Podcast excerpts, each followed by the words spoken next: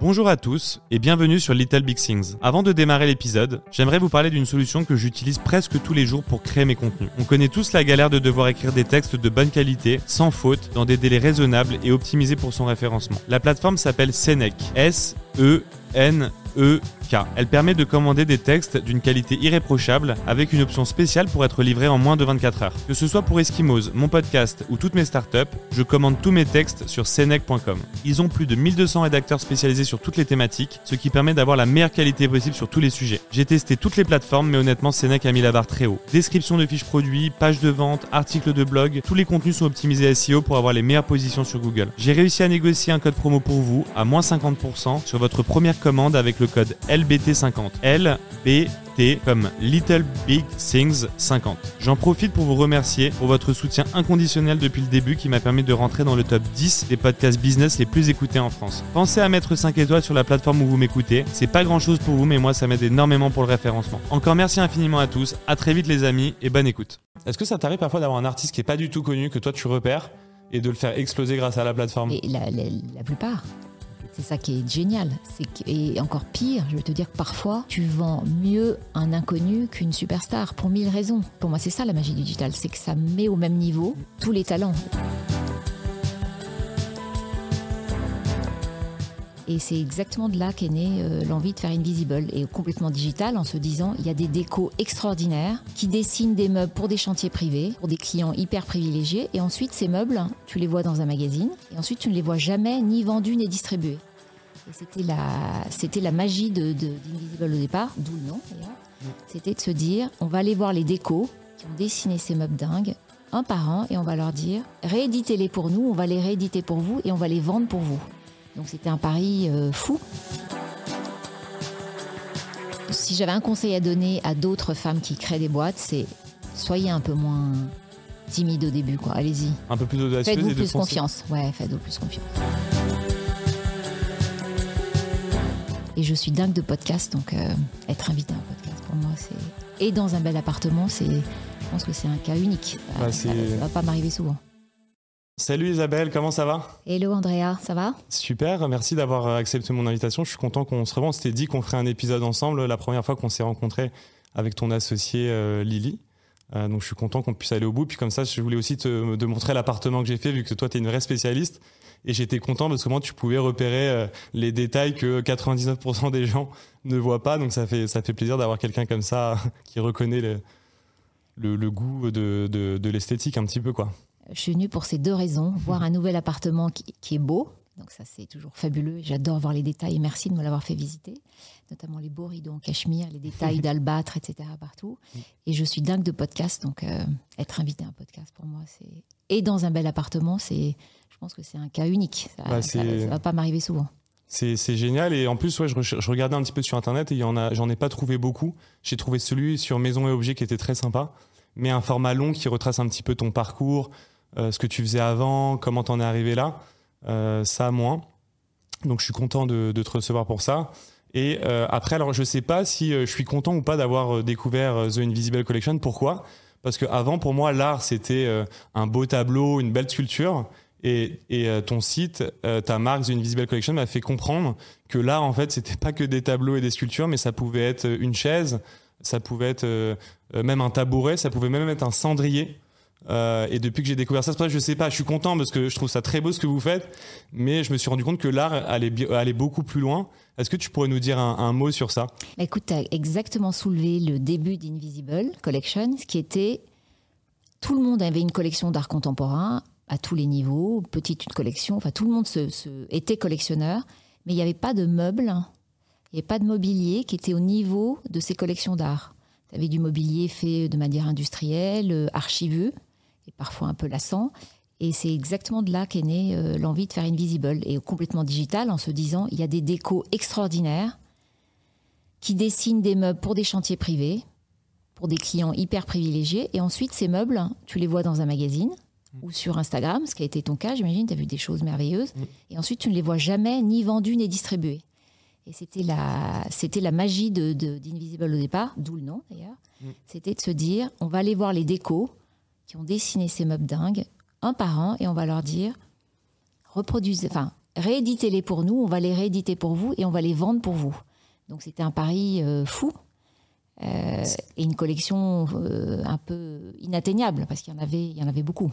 Bah, j'imagine. Tu vas nous raconter le, début après, justement, quand vous avez démarré, parce que j'imagine que ça devait être compliqué de trouver les bons artisans, les, les, bons décorateurs, etc., sachant que il y a un phénomène un petit peu de starification pour les plus grands. Donc, euh, j'aimerais bien savoir après la, voilà, la, difficulté euh, de les avoir. Mais ce qui est marrant du coup avec ça, c'est que demain, tu peux avoir un salon avec des meubles euh, que d'artistes super connus qui coûtent une fortune, mais sans tableau, sans sculpture.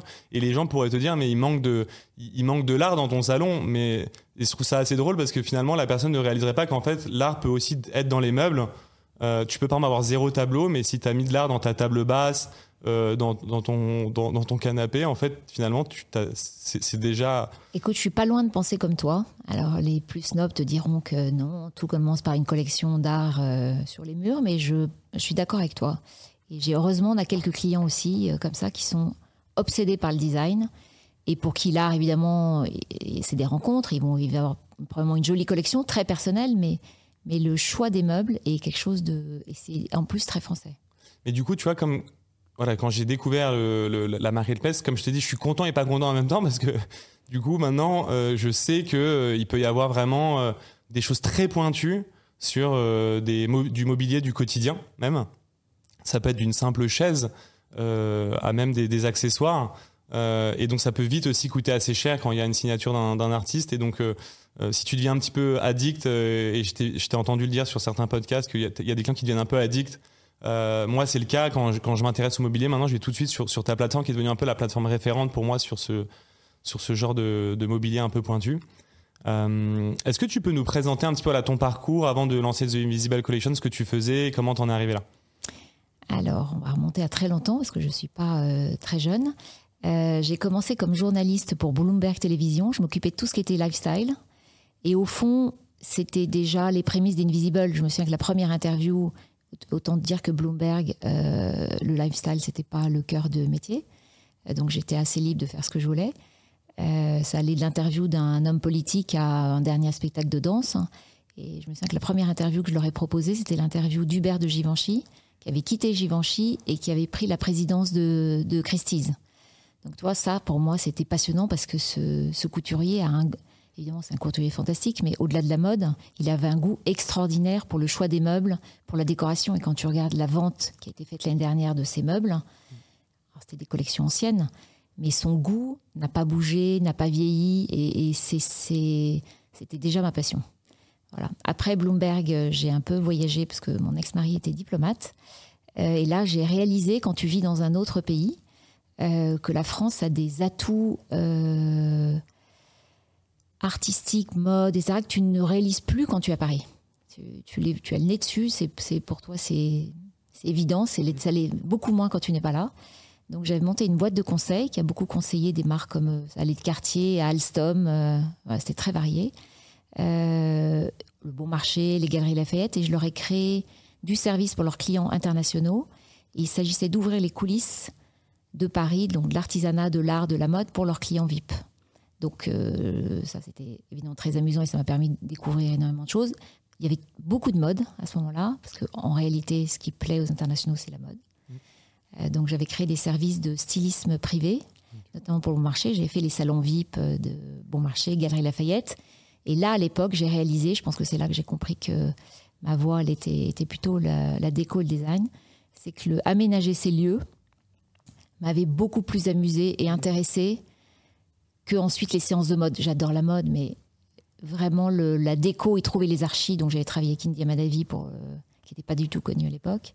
Puis avec Jérôme Faillant-Dumas, voilà. Et, typiquement, on avait travaillé aussi, là aussi avec des galeries, on avait travaillé avec Perrotin pour. Euh, il y a quand même un lien très fort, hein, même si tous les deux on a plaisanté parce que on passe tous nos budgets en meubles.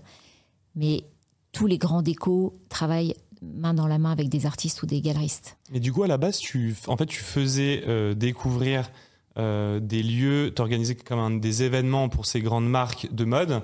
Et en fait, pour organiser ces événements, tu devais décorer au mieux ces, pour donner la meilleure euh, expérience, on va dire, aux clients. Là, c'était ça, mais surtout le bon marché, les galeries Lafayette, on avait, j'avais imaginé pour eux un service qui est permanent, qui existe toujours aujourd'hui. Donc j'ai fait ça pendant dix ans. Pendant dix ans, je leur ai nourri et euh, imaginer un service de mode euh, pour des clients internationaux et des clients français. En gros, c'était comment te constituer une garde-robe tous les, euh, tous les mois, tous les deux mois, tous les trois mois. Voilà. Trop bien. Dans un beau lieu. Avec Génial. des stylistes qui étaient pas qui étaient euh, stylistes de cinéma, stylistes de pub. euh, voilà. Donc tu as commencé un peu le lifestyle mode et en fait très vite tu es tombé dans la déco euh, parce que euh, justement pour créer ces expériences-là tu devais toucher à, leur- à l'aménagement Je des ne pouvais lieux. pas imaginer que le lieu, euh, surtout pour des clients internationaux, soit pas le reflet euh, exceptionnel. Et ne- enfin, pour moi, il fallait pas que ça ressemble à un, un salon ordinaire de grand magasin. Quoi. Il fallait que ça ressemble à un appartement parisien. Donc je me souviens le, la surprise des dirigeants à l'époque du Bon Marché et des Galeries Lafayette après. Et heureusement, ils ont marché tout de suite. Et je leur ai dit, mais on va pas faire ça euh, banalement avec euh, du mobilier en grande série italienne. On va appeler des décos français. Vous savez qu'il y a des décos dingues ici. Et on avait travaillé comme ça. Super. tu vois, ça avait déjà commencé comme ça. Et alors ça- c'était en quelle année tout ça? Tout ça, c'était euh, bah, Bloomberg, c'était euh, c'était un peu avant 2000. Et, et le bon marché, etc., ces boîtes-là, c'était 2005. 2005 Et je J'ai vais vu ça que jusqu'en t'étais pas- 2015.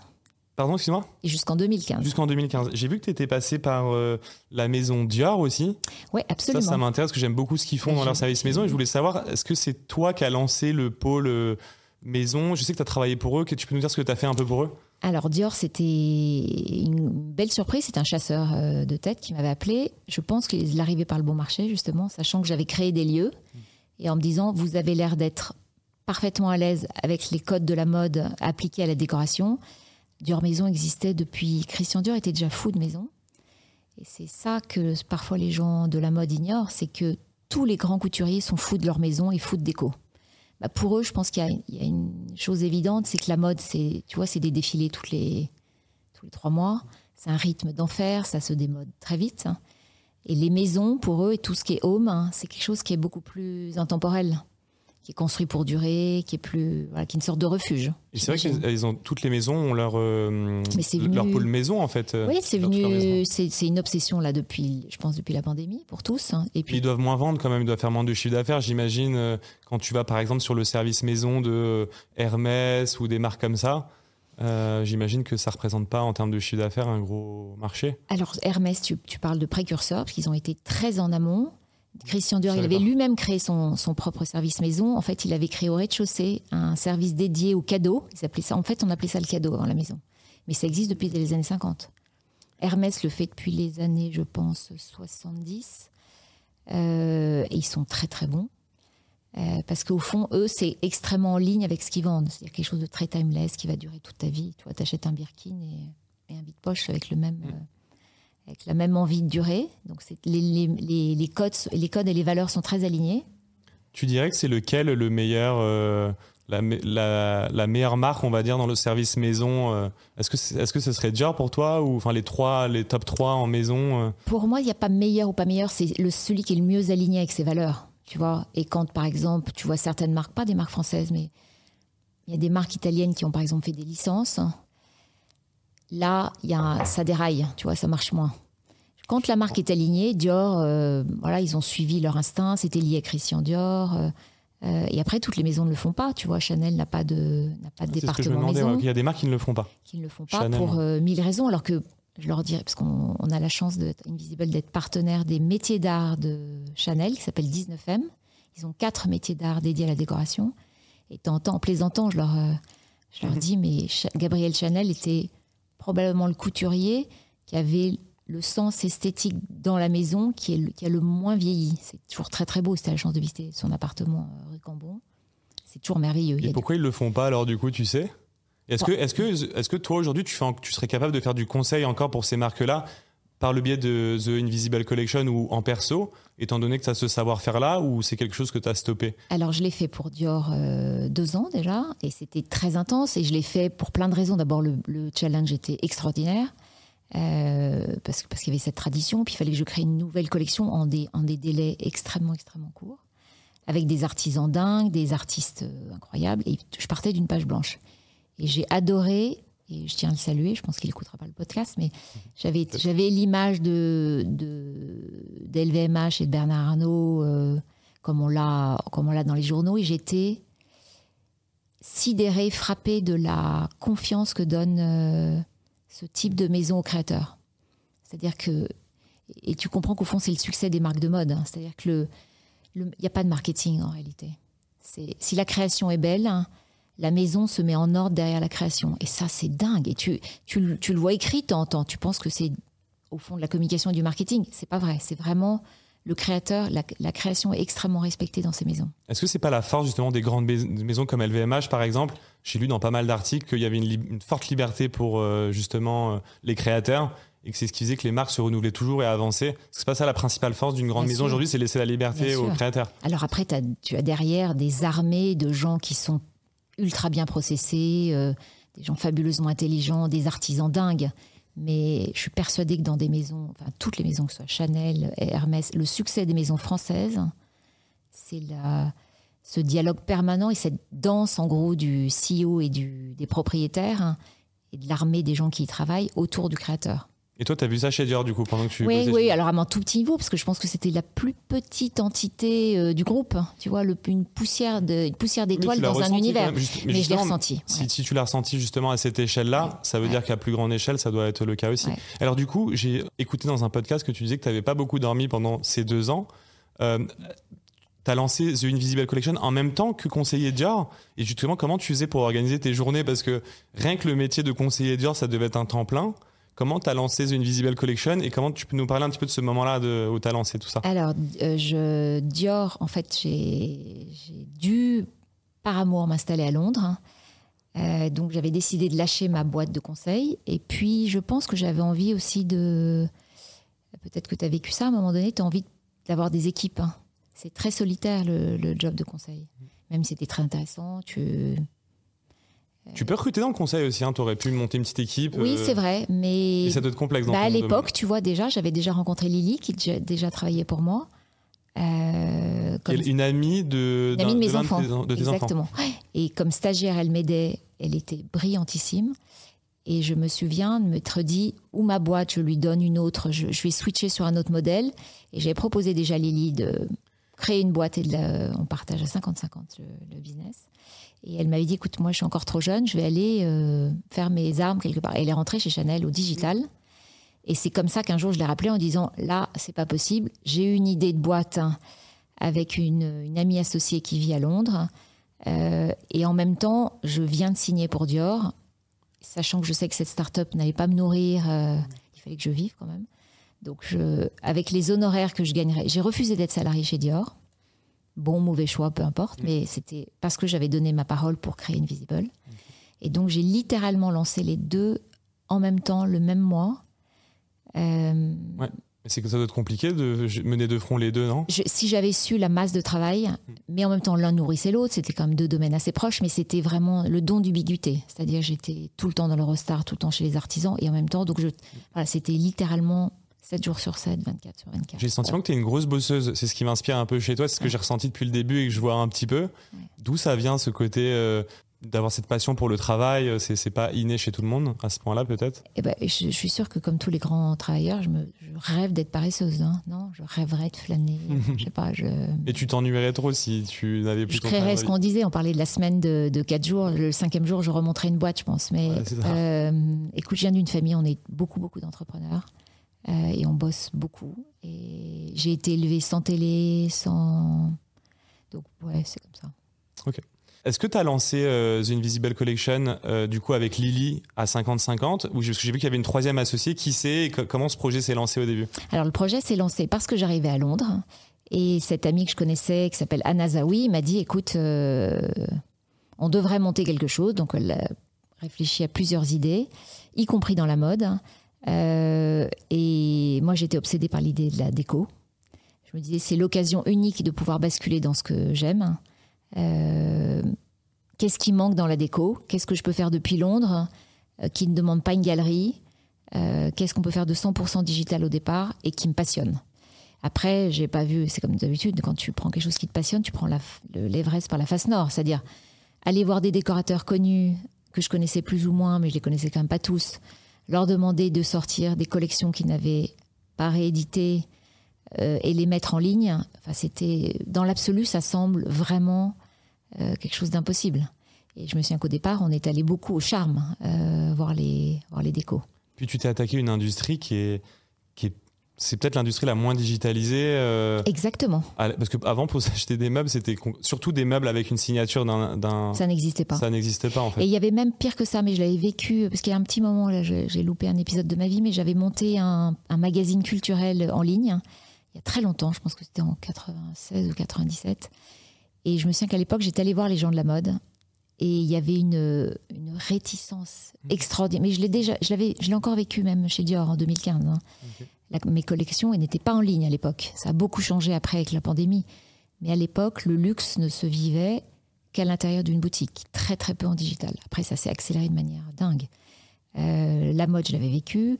La déco, quand on est allé voir les premiers décorateurs super connus, je pense que si on n'avait pas été gentil, bien élevé et mignonne, on avait zéro chance.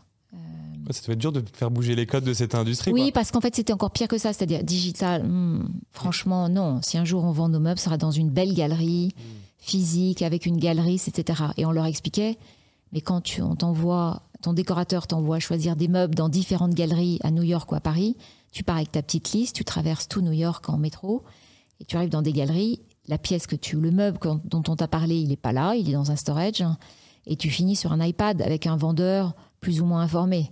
Donc la magie de la galerie, on a dit oui, oui, probablement, mais je suis certain qu'avec des belles photos, euh, un service exceptionnel, parce était, moi j'étais obsédée par le service avec mon background, on, on va y arriver. Et puis, euh, dans tous les cas, c'est ce qu'on disait au déco qu'on convainquait, dans tous les cas, vous inquiétez pas, on est, moi je viens du luxe, Lily vient du luxe, on saura faire quelque chose d'extraordinaire, et dans tous les cas, ça vous fera une image. Si vous vendez pas, dans tous les cas, ça remplacera quasiment vos pillards. Mais avant que vous arriviez sur le marché, en gros, c'était, euh, je vois une, une table magnifique dans Elle Magazine ou dans AD Magazine. Je vois la table, je vois le, le créateur à côté, le nom du créateur. Mais comment, ça, comment tu faisais avant, en gros? Tu contactais le créateur directement, en Bah, gros? c'est toute l'histoire du départ. C'est que j'ai, enfin, parmi les histoires du départ, parce qu'il y en a plusieurs dans le storytelling, mais euh, il y avait un fameux fauteuil ours de Pierre Ivanovitch dont je rêvais, mais il fallait faire un chantier entier avec lui pour avoir ce fauteuil ours. Parce qu'il est aussi architecte? Il est aussi architecte. Il avait sa collection de meubles. Donc, du coup, si Il tu avait prenais pas pas un architecte, tu n'avais pas ses- son meuble. n'avait pas accès aux meubles. Donc c'était le comble du snobisme et c'était euh, voilà comme chez Hermès où tu dois acheter beaucoup avant de pouvoir accéder peut-être à un beau Birkin. Donc c'était moi je rêvais de ce fauteuil ours et je n'osais même pas appeler le, le cabinet, de même pas passer le, le stage, le, le stade de la de la de la réceptionniste pour dire je rêve de ce fauteuil, à quel prix est-il s'il vous plaît, etc. C'est c'est drôle comme histoire que ce soit sur un coup de foudre d'un d'un meuble que finalement l'idée t'est aussi un peu venue. Mais donc c'est vrai que, mais en même temps ça t'a permis de comprendre le problème parce que quand tu voyais un truc qui te plaisait dans un magazine, C'était impossible. c'était impossible de le retrouver. Puis même en plus il, il avait il avait peut-être produit que dans deux chantiers, puis il les reproduisait pas. Il y avait des Mais la plupart du temps, c'était ça. C'est-à-dire qu'ils les produisaient. Je me suis un décorateur très connu, une- un couple qui s'appelle Caroline Sarkozy et Laurent Bourgois, qui ont, qui ont dessiné, qui ont fait des chantiers extraordinairement sophistiqués et intimistes. hein. Ils ne reproduisent jamais deux fois le même meuble pour un client. Donc c'est quelque part dans un dossier, tu vois. Donc au fond, on a fait revivre ces archives. Une fois qu'on les a convaincus, on a fait revivre leurs archives. Et ensuite, c'est des gens qui créent des chantiers, qui trois, quatre ans, trois, quatre nouveaux chantiers par an extraordinaires, d'où ils peuvent extraire des meubles. Il y avait un manque à gagner important pour eux aussi parce que quand ils faisaient une série que de deux, alors qu'ils pourraient faire une série de 20 et les vendre. euh, tu leur apportes aussi finalement une clientèle Alors, et plus de chiffre d'affaires en fait. On leur a tous fait découvrir qu'il y avait effectivement un business euh, pas inintéressant de mobilier. Après, il fallait structurer ce business. Et je pense que, tu vois, on a presque 200 décos aujourd'hui euh, à bord. Et je pense qu'à chaque fois, il faut réexpliquer, il faut faire un mini MBA rapide hein, de ce que c'est que le business model du meuble, les questions des marges, euh, de la distribution. Voilà. Parce que c'est vrai que ça reste des artistes, finalement, des créateurs. Donc, euh, comment vous les gérez? Est-ce qu'il y a quelqu'un chez toi qui est dédié qu'à ça? Est-ce que c'est toi qui gères personnellement? Parce que j'imagine que justement, il faut, faut un petit peu les accompagner dans ce processus. Euh, eux qui avaient l'habitude d'être plus dans l'artisanat, dans le contact direct, d'être dans des galeries, c'est un peu différent pour eux d'être exposés sur un site internet. Alors, c'est vraiment la moitié de mon temps, je pense, et euh, de sourcer des nouveaux, recevoir des dossiers toute la journée. Malheureusement, on n'en a accepté que très peu. Euh, et ensuite, euh, échanger avec ceux qu'on a déjà euh, sur le site. Gérer la relation avec ceux qui sont existants. Exactement. ouais. Donc c'est un, un point important du coup. Ça, c'est- Hyper important. Parce que vous, la force de justement The Invisible Collection, pour moi, c'est aussi le, le fait que vous, euh, euh, vous enlevez tout le temps du sourcing qu'un particulier comme moi peut avoir et vous proposez directement euh, ce qu'il y a de plus beau, on va dire. Ouais. Et ça, c'est le- plus, c'est le plus pratique, on va dire, pour un particulier. euh. Mais c'est un parti pris aussi, tu vois. Mon œil n'est pas forcément le goût. euh, Quelqu'un d'autre aurait probablement un autre œil. Donc c'est un peu comme une maison de mode aussi. C'est un parti pris. C'est comme une maison de mode en réalité, Oui. parce que tu as une ligne directrice, une ligne édito. Euh, c'est toi qui fais à 100% aujourd'hui la sélection de, du- de ce qu'il y a sur le site? Alors avec euh, Anna, mon associée. Et mais oui, on fait 100%. 100 pour, vraiment 100%. Il y a rien. Y compris là, on a lancé Club Room. Je sais pas si tu as vu. euh, Non, j'ai pas vu ça. qui est une nouvelle. euh, On a décidé de lancer des objets, des, donc des choses plus accessibles. Qu'est-ce qu'il y a comme objet, par exemple? Tout, tout ce que tu peux trouver, euh, mais très sourcé auprès d'artistes dans le monde entier. Depuis euh, une serviette de bain jusqu'à euh, un. Voilà, il faudra que tu regardes. Ouais. J'ai appelé ça Club Room, c'est beaucoup plus coloré. Enfin, il y a une esthétique différente. C'est moins B2B que ce qu'on fait. Bah, je pense que j'ai. Enfin, je sais pas, je pense, je suis certaine, j'ai sourcé personnellement 100% des objets. C'est dingue. Mais du coup, c'est une responsabilité énorme pour toi? Parce que demain, si tu arrives à moins bien sourcer pendant une année, tu vas faire moins de ventes. C'est un peu comme une maison aussi de mode. Donc, si à un moment donné, tu arrives à. Enfin, tu as une responsabilité énorme, tu es toute seule à faire ça aujourd'hui dans Ouais. le groupe. Enfin, pour les meubles, on est deux, parce que Anna le fait avec moi, mais pour le, pour le, et j'en fais une grande partie. Pour les objets, 100%. Mais c'est euh, presque, c'est presque la partie pour moi la plus, tu vois. Oui, c'est ta passion, donc tu tu t'amuses là-dedans. Alors, vous êtes trois fondatrices. Oui. Euh, c'est quoi les rôles de, chacune d'entre vous euh, dans le projet? Alors, écoute, déjà les deux, on était à l'initiative, Anna et moi, à l'initiative de ce projet, et j'ai tout de suite, euh, mais vraiment, je crois que la minute 2 du projet, j'ai appelé Lily, avec qui j'avais vraiment travaillé pendant 3-4 ans, en disant, voilà, j'ai deux projets là, j'ai Dior, Maison, plus Invisible Collection, est-ce que tu es partant, tu serais le managing director de ton bras cette compagnie Ton vrai bras. Exactement. Et elle, a- au bout de 15 jours, elle débarquait à Londres. euh, Elle a commencé en stage ou pas avant? Avec moi, elle était en stage. Ensuite, je l'avais fait travailler. Et là, non, non, elle a travaillé directement. Alors, attends, elle était en stage quand Avec tu moi. avec toi Voilà. pour Dior. Et- non, non, pour ma boîte de conseil. Pour ta boîte de Voilà. conseil, pardon. Avant. Et pour Dior, non, non, c'était. euh, elle avait un, un- Dior permettait de pa- payer une partie de son salaire. Donc c'était non, mais c'est une belle évolution. Je pensais à ça parce que tu l'as connue en stage et aujourd'hui, euh, elle est managing director de, de la, de Mais la je boîte. pas. C'est une belle, une belle Ouais, évolution. Mais c'est ce que je dis à toutes les stagiaires qui rentrent dans la boîte. C'est, euh, vous voyez, le meilleur exemple de. C'est Lily qui finalement dirige toutes les opérations. Mais elle était brillante euh, à 19 ans, elle était déjà brillantissime Euh, et infatigable. Donc c'est- c'est Vous avez une bonne équipe. Mais alors, du coup, c'est quoi les rôles de, de chacune d'en- d'entre vous?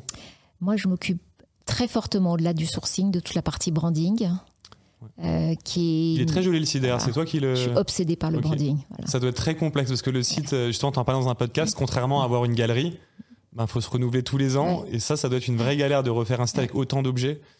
Donc on a, en j'ai recruté euh, la plupart des équipes euh, et tout ce qui est branding, communication, marketing et une grande partie du sourcing. Voilà, c'est ma partie. Lily euh, fait toute la partie exécution qui est colossale parce que en inventant un modèle comme le nôtre, c'était euh, c'était pas évident. Il y a un système de gestion énorme dans votre business Énorme, avait- dont on se rend pas compte. Non, il y a une partie logistique, notamment bah, production, logistique. Il y a des barrières à l'entrée qui étaient, qui sont, qu'on n'avait pas imaginé au départ. hein. Nous, on était, euh, on est parti bille en tête. Euh, voilà, La première année, on a dû vendre deux meubles, euh, tu vois. C'est dingue, deux meubles la première année. Ouais. Ça, tu vas nous raconter après. Ouais. Mais c'est vrai qu'on se rend pas compte que quand on commande chez vous, prendre une table en marbre, par exemple, euh, vous ensuite vous devez aller voir avec euh, le, le- comment on appelle ça, le créateur, l'artisan. C'est quoi les le noms créateur, Le oui, créateur. ouais. Et lui doit aller sur sa carrière, prendre le bon bloc, euh, le tailler pour vous, vous l'envoyer. C'est des tables qui pèsent lourd, faut les livrer. C'est c'est une donc Oui, c'est la logistique, c'est euh, Lily qui gère ça dans la boîte parce que ça c'est Euh, Plus la logistique, elle va gérer tout le process de, de la production, de la facturation. parce que c'est des meubles de- qui coûtent super cher en plus. hein. Il y a de tout, parce qu'il y a des meubles plus raisonnables. Il faut que tu. je vais les faire remonter un peu. Ouais. Mais euh, oui, dès que c'est sur mesure, euh, que c'est réalisé dans les plus beaux matériaux, euh, que ça a pris du temps et que ça va durer longtemps, forcément, ça, a- ça a un coût. Et puis pour la, j'imagine que tu, c'est pas un service de livraison classique, non Quand tu livres un, je sais pas, un canapé à 20 000 euros par exemple, c'est un canapé, j'imagine que tu livres pas avec un, service traditionnel, non? Alors, le transport, ça a été tout de suite, un des, bah, dès qu'on a dépassé le deuxième meuble vendu, ça a été la grosse question. Euh, comment on allait envoyer euh, Je me la première commande, c'était un client italien vivant à Hong Kong. C'était un. On s'est dit, voilà, c'est notre profil, euh, des gens dans le luxe qui vivent expatriés dans des endroits glamour. Euh, la réalité du business n'a pas été complètement ça. Ça a été le marché américain qui, adore le mobilier fabriqué en France. Euh, depuis longtemps, depuis un siècle et demi. Ils consomment, ils consomment des menuiseries, des tapisseries françaises. Euh, et là, on a eu de la chance, c'est qu'en même temps que nous, ont émergé des boîtes de logistique nettement plus digitalisées et qui ont révolutionné ce business. Donc ça nous a beaucoup, beaucoup aidé. Quoi, Avant ça, bah, une boîte, par exemple, qui s'appelle Convelio. Convelio, ouais. Euh, mais avant, tu avais les boîtes classiques qui travaillaient avec les maisons de vente, tu vois, euh, avec les Christie, Sotheby's, euh, des boîtes à l'ancienne. Et ce domaine a été complètement bouleversé avec le, le, digital. Donc tant mieux pour vous, c'est une opportunité parce que ça devait coûter, les anciennes marques devaient coûter super cher en logistique. Oui, c'était Peut-être cinq fois plus cher. Alors, depuis le Covid, il y a eu l'explosion des coûts, comme tu le sais, dans tous les sens.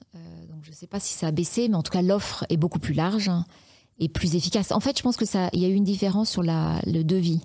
Par une boîte classique à l'ancienne, même si je suis sûre qu'ils se sont adaptés aujourd'hui, hein, mais il y a cinq ans, il te fallait une semaine pour avoir un devis. Aujourd'hui, avec des boîtes euh, bah, type Convelio, il y, en a, il y en a deux, trois autres, tu as un devis en, en 20 minutes pour n'importe quel meuble hyper compliqué à monter au centième étage. Ah, même pour les meubles au centième étage bien sûr, oui, oui, bien sûr. Même quand il y a besoin de grues aussi Ok, ils font tout ça. Donc ça, c'est génial. Alors attends, donc Lily elle gère vraiment les opérations, euh, toute la logistique, toi vraiment le sourcing, le branding. Et Anna, du coup... Euh, Anna est au sourcing. Elle est au sourcing aussi. Elle faisait quoi initialement euh Alors Anna était collectionneuse d'art. ok. et elle avait femme de banquier, elle vivait à Londres depuis 30 ans. dans des réseaux qui n'existent pas forcément en France, hein, de euh, de gens tournés vers les collections. Génial. En tout cas, je suis content parce que je reçois que des hommes fondateurs d'entreprises. Et là, euh, j'ai de la chance, euh, trois femmes à la tête de la boîte, c'est, ça fait plaisir aussi. Beaucoup de femmes dans la boîte. Beaucoup de femmes aussi, ouais. C'est quoi la proportion Je pense que c'est 70-30. Hein. Et ce sont les filles qui ont les jobs de. Ok. Qui sont les boss. Génial. C'est quoi aujourd'hui la répartition du chiffre d'affaires? Est-ce que vous vendez essentiellement en France ou au fur et à mesure vous vous êtes rendu compte qu'il y a d'autres marchés qui ont émergé? Tu parlais des Américains. Alors tu sais, nous on a une boîte, on, a créé la boîte à Londres. Hein, oui, ça je sais. Anna vit à Londres. Moi j'ai commencé à vivre à Londres en 2013-14. Lily nous a rejoint à Londres et elle est franco-britannique. Euh, et depuis le début, depuis le day one, on vend 70% aux US. La France, c'est. la France, moins de 10%. Et c'est moins de 10% la France C'est dingue. Et pourtant, vos créateurs sont essentiellement, je pense, français et italiens, non? Alors, français surtout. En fait, c'était l'idée de départ. On était persuadés qu'on allait recruter allez, 30 décos français, 30 italiens, 30 espagnols, 30 anglais, 30 euh, américains. Et puis, on a beau vivre à Londres, je crois qu'on a trois anglais. Alors que tu as des tas d'architectes et de décorateurs super doués mais ils n'ont pas d'atelier. Il y a zéro atelier en Angleterre ou très très peu. Euh, donc c'est un peu comme si Lagerfeld était tombé euh, en Angleterre et qu'il n'avait pas eu de première d'atelier de Chanel. Donc tu peux être un génie. Si tu n'as pas l'atelier au coin de la rue, comme c'est le cas pour tous les Français, tu ne peux pas créer. Et en France, tu as, as, ces généalogies de créateurs qui se sont qui sont nés naturellement avec des gens comme Christian Legge, donc tu, tu dois connaître, hein. et de ces cabinets-là d'architectes connus ont émergé des dizaines de jeunes créateurs qui sont plus jeunes maintenant, mais ensuite des Jovanovic, Indiamadavi eux-mêmes ont eu 20, 10, 15, 20 élèves doués qui ont eux-mêmes créé leur cabinet, qui ont eux-mêmes travaillé des ateliers. Donc c'est extraordinaire. Donc je te dis, notre rêve d'en avoir 30 anglais, on en a 3 alors qu'on vit en Angleterre. Et aux États-Unis, j'en ai 3 ou 4 J'adorais en avoir plus, mais il y a un vrai problème de production. C'est-à-dire qu'ils nous supplient de les produire en Europe. C'est dingue. Et donc euh, aujourd'hui, 90% des créateurs sont français sur la non, plateforme Non, pas 90%. Euh, il y a des Italiens aussi beaucoup, j'ai l'impression. Non, pas tant que ça, ah parce que l'italien, en fait, il y a un déco italien. Il est immédiatement happé par le système euh, industriel italien. Il y a une industrie du meuble qui est spectaculaire, mais ce sera de la série. Donc, ils vont pas dessiner pour des projets privés, ils vont dessiner immédiatement pour des séries pour l'industrie. Donc le décorateur italien, il va immédiatement licencier son nom au fond, tu vois, il va vivre de royalty. alors que le français va travailler les main dans la main avec un artisan, dessiner un meuble pour un projet privé. En fait, les décos français sont restés au modèle couture. Tu vois, c'est peut-être un peu ça. Non, je te dis ça parce qu'il y a un artiste, enfin, j'étais toujours artiste, mais c'est un peu pareil en fait, mais un créateur que j'adore et que j'ai découvert sur ton site, euh, qui s'appelle Francesco Balzano. Ah oui, mais il est totalement français. Ah, il est, français parce que Francesco Balzano, ça fait un petit peu italien. Bah, c'est, c'est... Ah, c'est un français en fait. Moi, depuis le début, je me dis, je suis fan d'un italien. Mais au fond, je pense qu'il adore revendiquer son côté italien, mais il est totalement français. Il vit ici, il vit, je le ah présente quand tu veux, il habite. Ah ouais, donc je me suis trompé là-dessus. Extrêmement doué, mais bah, il a bossé chez Joseph Diran, tu vois.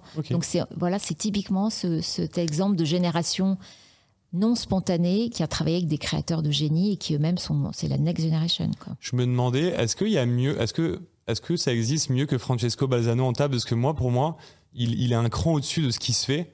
Je trouve qu'il a un talent. Euh, voilà, il est vraiment euh, un peu au-dessus de, ce qui se fait. Qu'est-ce, est-ce, que, tu peux dire un mot là-dessus ou pas? Parce que je viens que tu peux pas trop te prononcer parce que tu travailles avec tous les créateurs. Non, mais c'est un génie. Moi, j'ai une table aussi chez lui et en plus, il est extrêmement gentil, mais c'est un puriste absolu. Euh, il commence à, à, faire quelques appartements et il a eu le génie de s'associer avec quelqu'un qui a un style complètement différent euh, voilà, donc c'est le mélange. Et lui a été formé par Joseph Diran, qui est un pur génie. Et ton appartement est assez Joseph Diran. C'est pour ça que tu aimes ça. Bah, Francesco Balzano, je trouve que c'est en termes de table. Euh, sinon, en termes de. Est-ce que vous travaillez euh, avec Paulin au niveau des canapés? Parce que je trouve qu'en termes de les canapés. Bien sûr.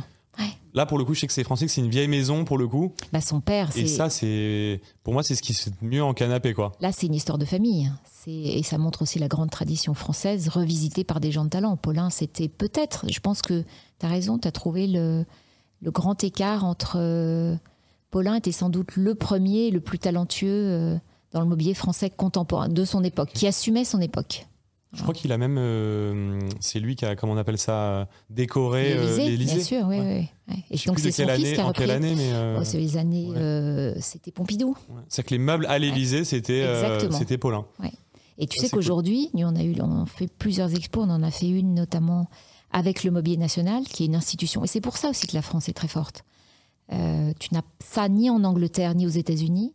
C'est-à-dire que l'État, euh, et c'est une grande libérale qui te parle, l'État soutient tellement la création et l'artisanat d'exception que tous ces artisans d'exception, tu vois, tu montrais ton, le travail incroyable de ton, de ton entrée. Mmh il est très probable que l'artisan qui a fait ton entrée travaille euh, peut-être un mois par an ou deux mois par an pour des chantiers publics hein, euh, dans des très beaux endroits et, donc payé, financé par l'État.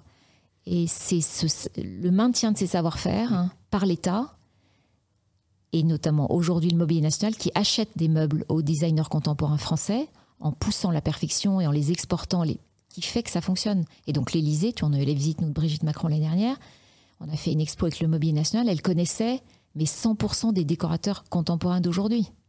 C'est ce qui fait que l'industrie, tu penses, continue de justement euh, et oui, parce qu'à un moment donné, en France. Bien sûr, et, pousser, c'est-à-dire qu'il faut qu'il soit poussé sur les chantiers publics, il faut que soit poussé à l'export. À un moment donné, et moi c'est l'impression que j'ai eue quand, euh, je sais pas si tu connais Net-à-Porter en mode. Hein. Euh, c'est un site de ah, mode. Oui, pardon, oui, je connais. J'ai eu l'impression qu'on créait le net-à-porter de la déco, c'est-à-dire que chacun des décos qu'on représentait était comme une marque. Et sauf que on faisait tout le travail de marque aussi un peu pour eux euh, et qu'on les aidait à produire et à vendre. Mais il y a autant de potentiel en décoration française hein, qu'il y en a en mode. Il y a autant de créativité, de création, d'artisanat et de savoir-faire. c'est ce que je disais. C'est pour ça que je disais que The Invisible Collection, pour moi, c'est vraiment la découverte de, aussi toute cette industrie qui avant, en fait, on n'y avait accès que dans bah, deux, trois magazines. Voilà, deux, trois magazines ou deux, trois galeries. Alors justement, vous avez bousculé les codes de cette industrie. Est-ce que euh, tu as des petites anecdotes? Parce que peut-être qu'il y a certains créateurs euh, un peu vieux jeux. Quand, quand on bouscule une industrie, il y a toujours euh, une, une classe qui suit, une classe qui s'oppose. Comment vous arrivez à gérer ça? Est-ce que beaucoup ont suivi ou certains continuent de s'y opposer un peu?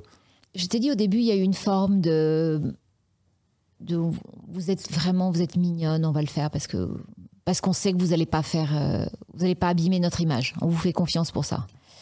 Euh, ça, c'était le premier truc. Et puis ensuite, ça a été, je me souviens, le, la première étape de la première année où tu vends rien. Donc là, euh, mais il fallait construire le site. Enfin, c'était, c'était, c'était pas évident. Il fallait trouver nos clients. Et puis, on a réalisé assez vite qu'on était un business B2B. Moi, j'imaginais que j'allais vendre à des copines à Paris. Mm. Euh, j'ai très peu vendu à des copines à Paris, en fait. On a quasiment tout de suite évolué vers un business B2B parce que, parce que, et ça je ne le savais pas non plus, dans tous les pays anglo-saxons, tu ne, tu ne fais pas ton, tu ne décores pas ton appart tout seul. Euh, tu fais toujours avec un archi. Ce qui n'est pas le cas, tu vois. Moi, la plupart de mes amis, même très sophistiqués à Paris, n'ont pas forcément pris un décorateur. Et, et, si elles en ont pris un, ne le diront pas toujours non plus. Tu vois, je me souviens d'une amie il y a très longtemps de ça. Euh, qui me fait visiter un joli, un joli appartement et je reconnais le style de Jacques Garcia, tu vois, qui a fait pas mal de costes. Je dis, mais c'est vraiment bien ce que tu as fait Jacques Garcia, c'est beau. Elle me dit, pas du tout, c'est moi. Voilà, tu, tu, tu verrais jamais ça aux États-Unis ou en Angleterre où les gens sont hyper contents de te dire, je l'ai fait avec un tel, et ils le postent, et voilà. Euh, donc il y a une vraie, vraie différence. Et puis il y a aussi, en France, tu, tu vas faire évoluer ton appartement par petites touches, tu vas changer un meuble, euh, voilà. Aux États-Unis, tu changes complètement de la décoration de ton appartement tous les 4-5 ans. Donc c'est un business qui tourne beaucoup plus vite. Euh, euh, en gros, tu es content de dépenser aussi. Quand tu dis B2B, c'est-à-dire les, architectes, en fait, essentiellement Exactement, oui, oui. Donc, les clients de The Invisible Collection, c'est les architectes euh, Beaucoup, beaucoup. Ce qui est, ce qui est, logique, en fait, aussi. Ce qui est logique, mais j'y aurais pas pensé, tu vois. Et ce qui est génial pour nous. Mais par contre, je pense qu'il peut y avoir une transition, parce que tu as des clients qui peuvent se prendre de, passion un peu pour le truc. Par exemple, moi, avant de refaire mon appartement, j'y connaissais rien à tout, à tout ça. Je connaissais aucune marque, rien. Euh, j'ai découvert ton site et, euh, et à la fin, je, je, revenais voir et tu vois, tu te prends, tu, tu, peux te découvrir un peu une passion et du coup, tu peux avoir de plus en plus au final euh, une clientèle euh, de particuliers qui reviennent et qui grossit dans le temps aussi. Mais en fait, c'est au fond ça. Mais même avec, tu vois, par exemple, pour être très, rester pas modeste, on a une addict, c'est Gwyneth Paltrow qui est folle d'Invisible ou Elton John. Les deux adorent le site, ils choisissent tout seuls comme des grands, ils ont un goût établi, mais ils demandent à leur déco de s'occuper de la commande. Oui, voilà, c'est ça. Donc toi, tu dis B2B, mais en réalité, oui, c'est une demande de particulier. Mais ça peut être dans les deux sens. À un moment donné, c'est comme toi, ton déco peut te faire découvrir Invisible, ou t'es dingue de déco, mais à un moment donné, tu vas être très content que le déco prenne le relais pour les mesures, parce qu'en gros, tout est une question de proportion. Le canapé, tu as envie qu'il soit parfaitement et 10 cm, ça joue beaucoup. Donc c'est ton déco qui va prendre les mesures, te commander l'échantillon de tissu, etc. Donc, euh, Et pour les prix aussi peut-être, non? Parce que l'architecte, ils ont un prix, ils ont, un prix professionnel, j'imagine. Ils ont un prix pro, exactement. Ça va jusqu'à combien les prix professionnels? C'est 15%, non? C'est 15%. 15%, ouais, c'est classique. Ça peut, être, ça peut être en dessous, hein. ça dépend du prix de la pièce et des marges. Euh. Et alors aujourd'hui, vous faites combien de chiffres d'affaires? Vous êtes combien de personnes? Euh, Et euh, combien vous avez fait peut-être les, deux dernières années pour voir un petit peu comment ça évolue? Alors on a la croissance a vraiment beaucoup grandi depuis la pandémie. J'ai dit, on a, j'ai raconté mille fois cette histoire, mais au début de la mars 2020, quand le confinement commence, hein, que chacun rentre chez soi. Euh, les, je me souviens, les premiers jours, on s'est dit, bah, la boîte, euh, qui va s'occuper de meubles euh, alors que le monde s'arrête quoi On va s'occuper de peut-être cultiver des légumes bio, boire du lait de ces vaches et c'est fini. Et puis, donc je me souviens que le premier mois, le chiffre d'affaires s'écroule de 50%. À l'époque, on était petit, on devait faire, je pense, 3-4 millions. Et je me dis, bah, Ça, c'était 2020 2020, ouais. Sachant que la première année, c'était quand Quand vous êtes lancé 2016. 2016 et 2016 vous avez vendu deux meubles donc ça compte pas. deux meubles ça pas même si les meubles peuvent, les meubles peuvent être chers on ça se payait pas, euh, voilà, tu vois puis on était on faisait tout en gros à l'époque Ça a mis combien de temps du coup à vraiment avoir une petite traction C'est quoi 2018 Vraiment pour moi le commencement c'est mars 2020. OK, mars 2020. Vraiment. Et c'est là en plus que les caractères se sont révélés, tu vois euh, les équipes qui ont bossé à ce moment-là c'est tu, tu on est lié à vie parce que c'était la découverte de, de journées. Moi, je me souviens à 7 heures du matin, euh, on ne s'est plus jamais arrêté de travailler du tout. Euh, si on s'était si on s'était un peu relaxé avant, c'était le cas. Euh, et dès le mois de mai, là, on a commencé à avoir une croissance de dingue. Moi, je me souviens le mois de mars, j'ai passé le mois de mars à appeler les ateliers en leur disant je vous demande une chose. Vous répondez au téléphone quand on vous fait des demandes de devis parce que si on voilà, si on commence pas à faire rentrer la machine, même si ça va être en retard, c'est pas grave, il faut faire rentrer un peu d'argent.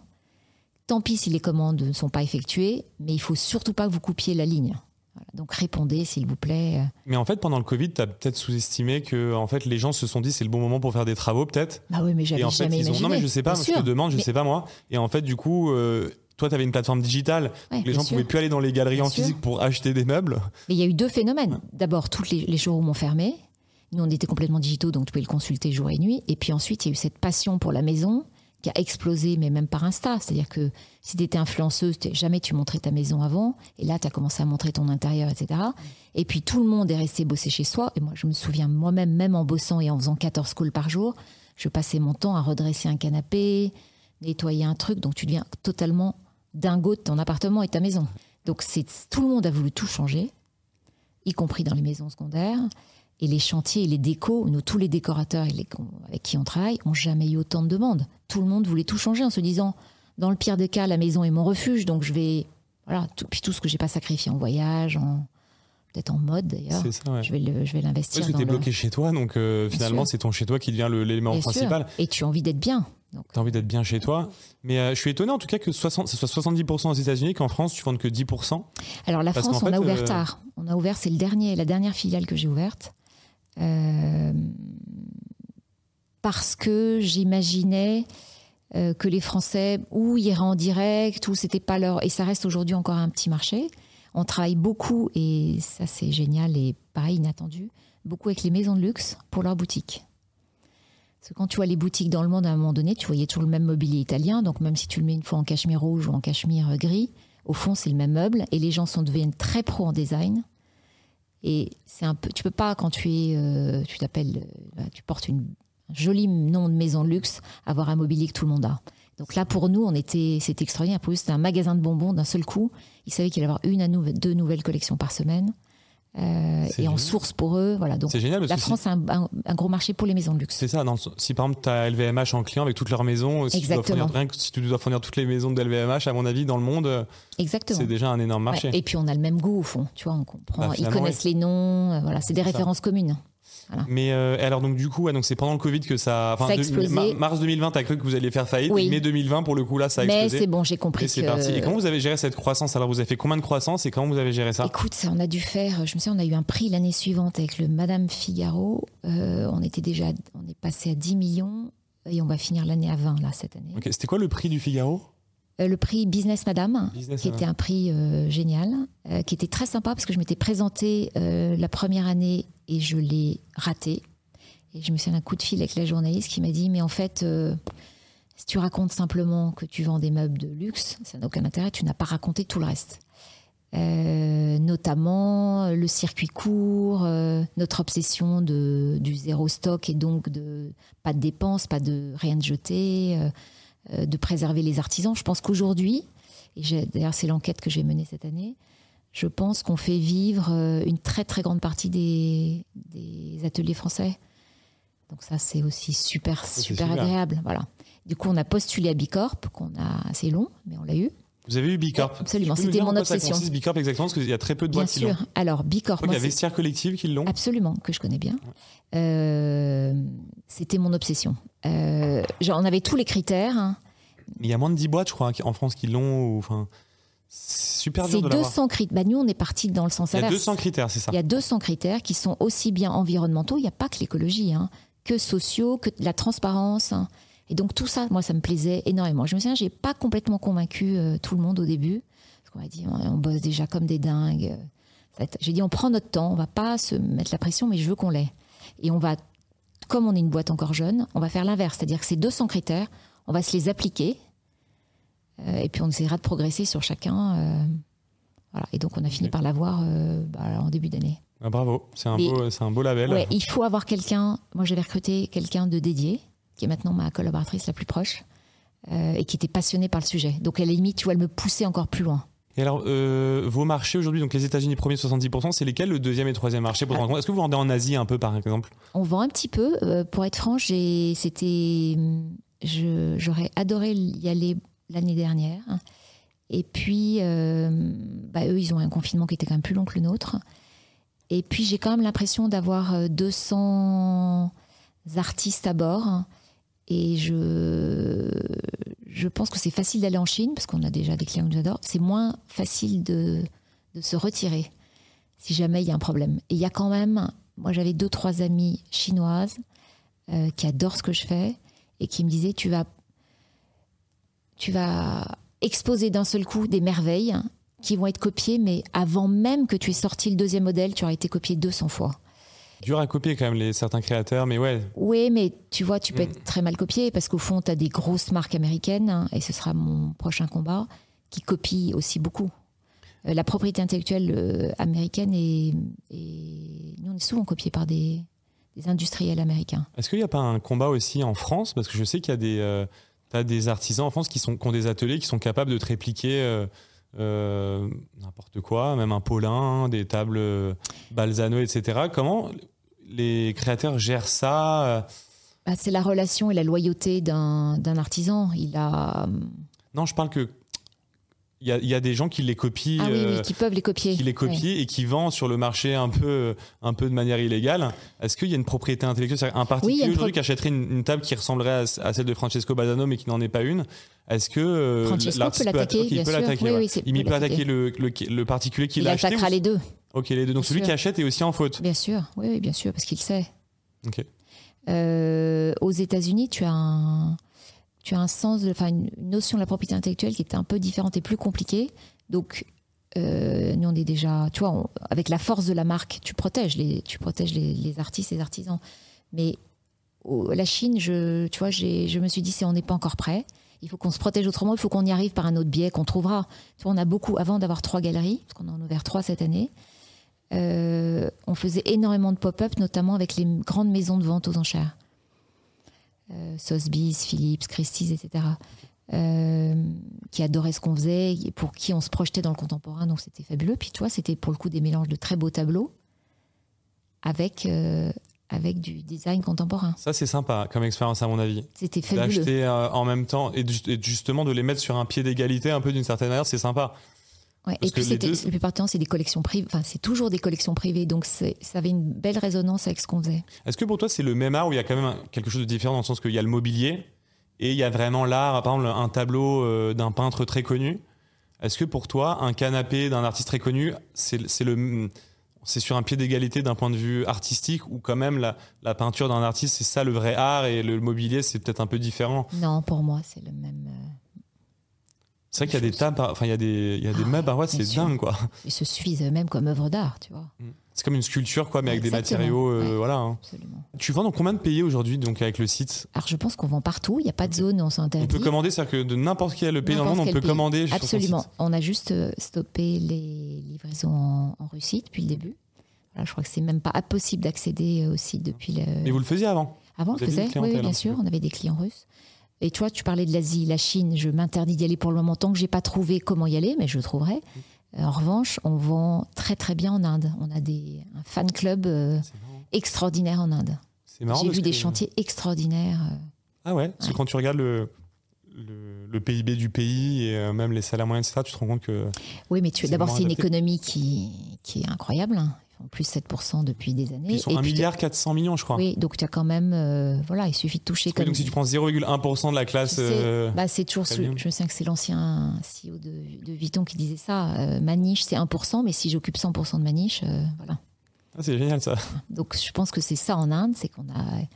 Et puis c'est un assez petit cercle qui est devenu fan. Et, et donc tu vois, c'était un hasard. Et puis après, c'est porté par les réseaux sociaux. Tu vois, on en parlait tout à l'heure. On a été porté par deux, trois stars de Bollywood hein, euh, qui adorent ce qu'on fait. Donc d'un seul coup, on s'est retrouvé projeté euh, avec ils ont des décos qui sont très forts, qui connaissent par cœur ce qu'on fait. Et on a quelques décos indiens hein, dont on représente le mobilier. Ok. Ils ont un artisanat. En fait, tout est lié à l'artisanat.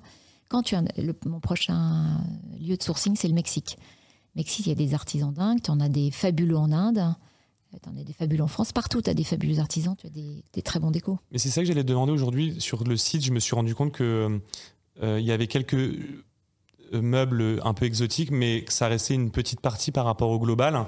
J'ai l'impression que c'est assez européen le, le style. Est-ce que vous avez prévu d'agrandir et demain justement d'avoir le style, euh, un style euh, africain, mexicain, euh, je sais pas, Alors, indien tu sais qu'on est le. Mais je suis dix fois plus ouverte à une candidature euh, d'un déco indien. Je le reçois en priorité. Il passe en haut de ma liste.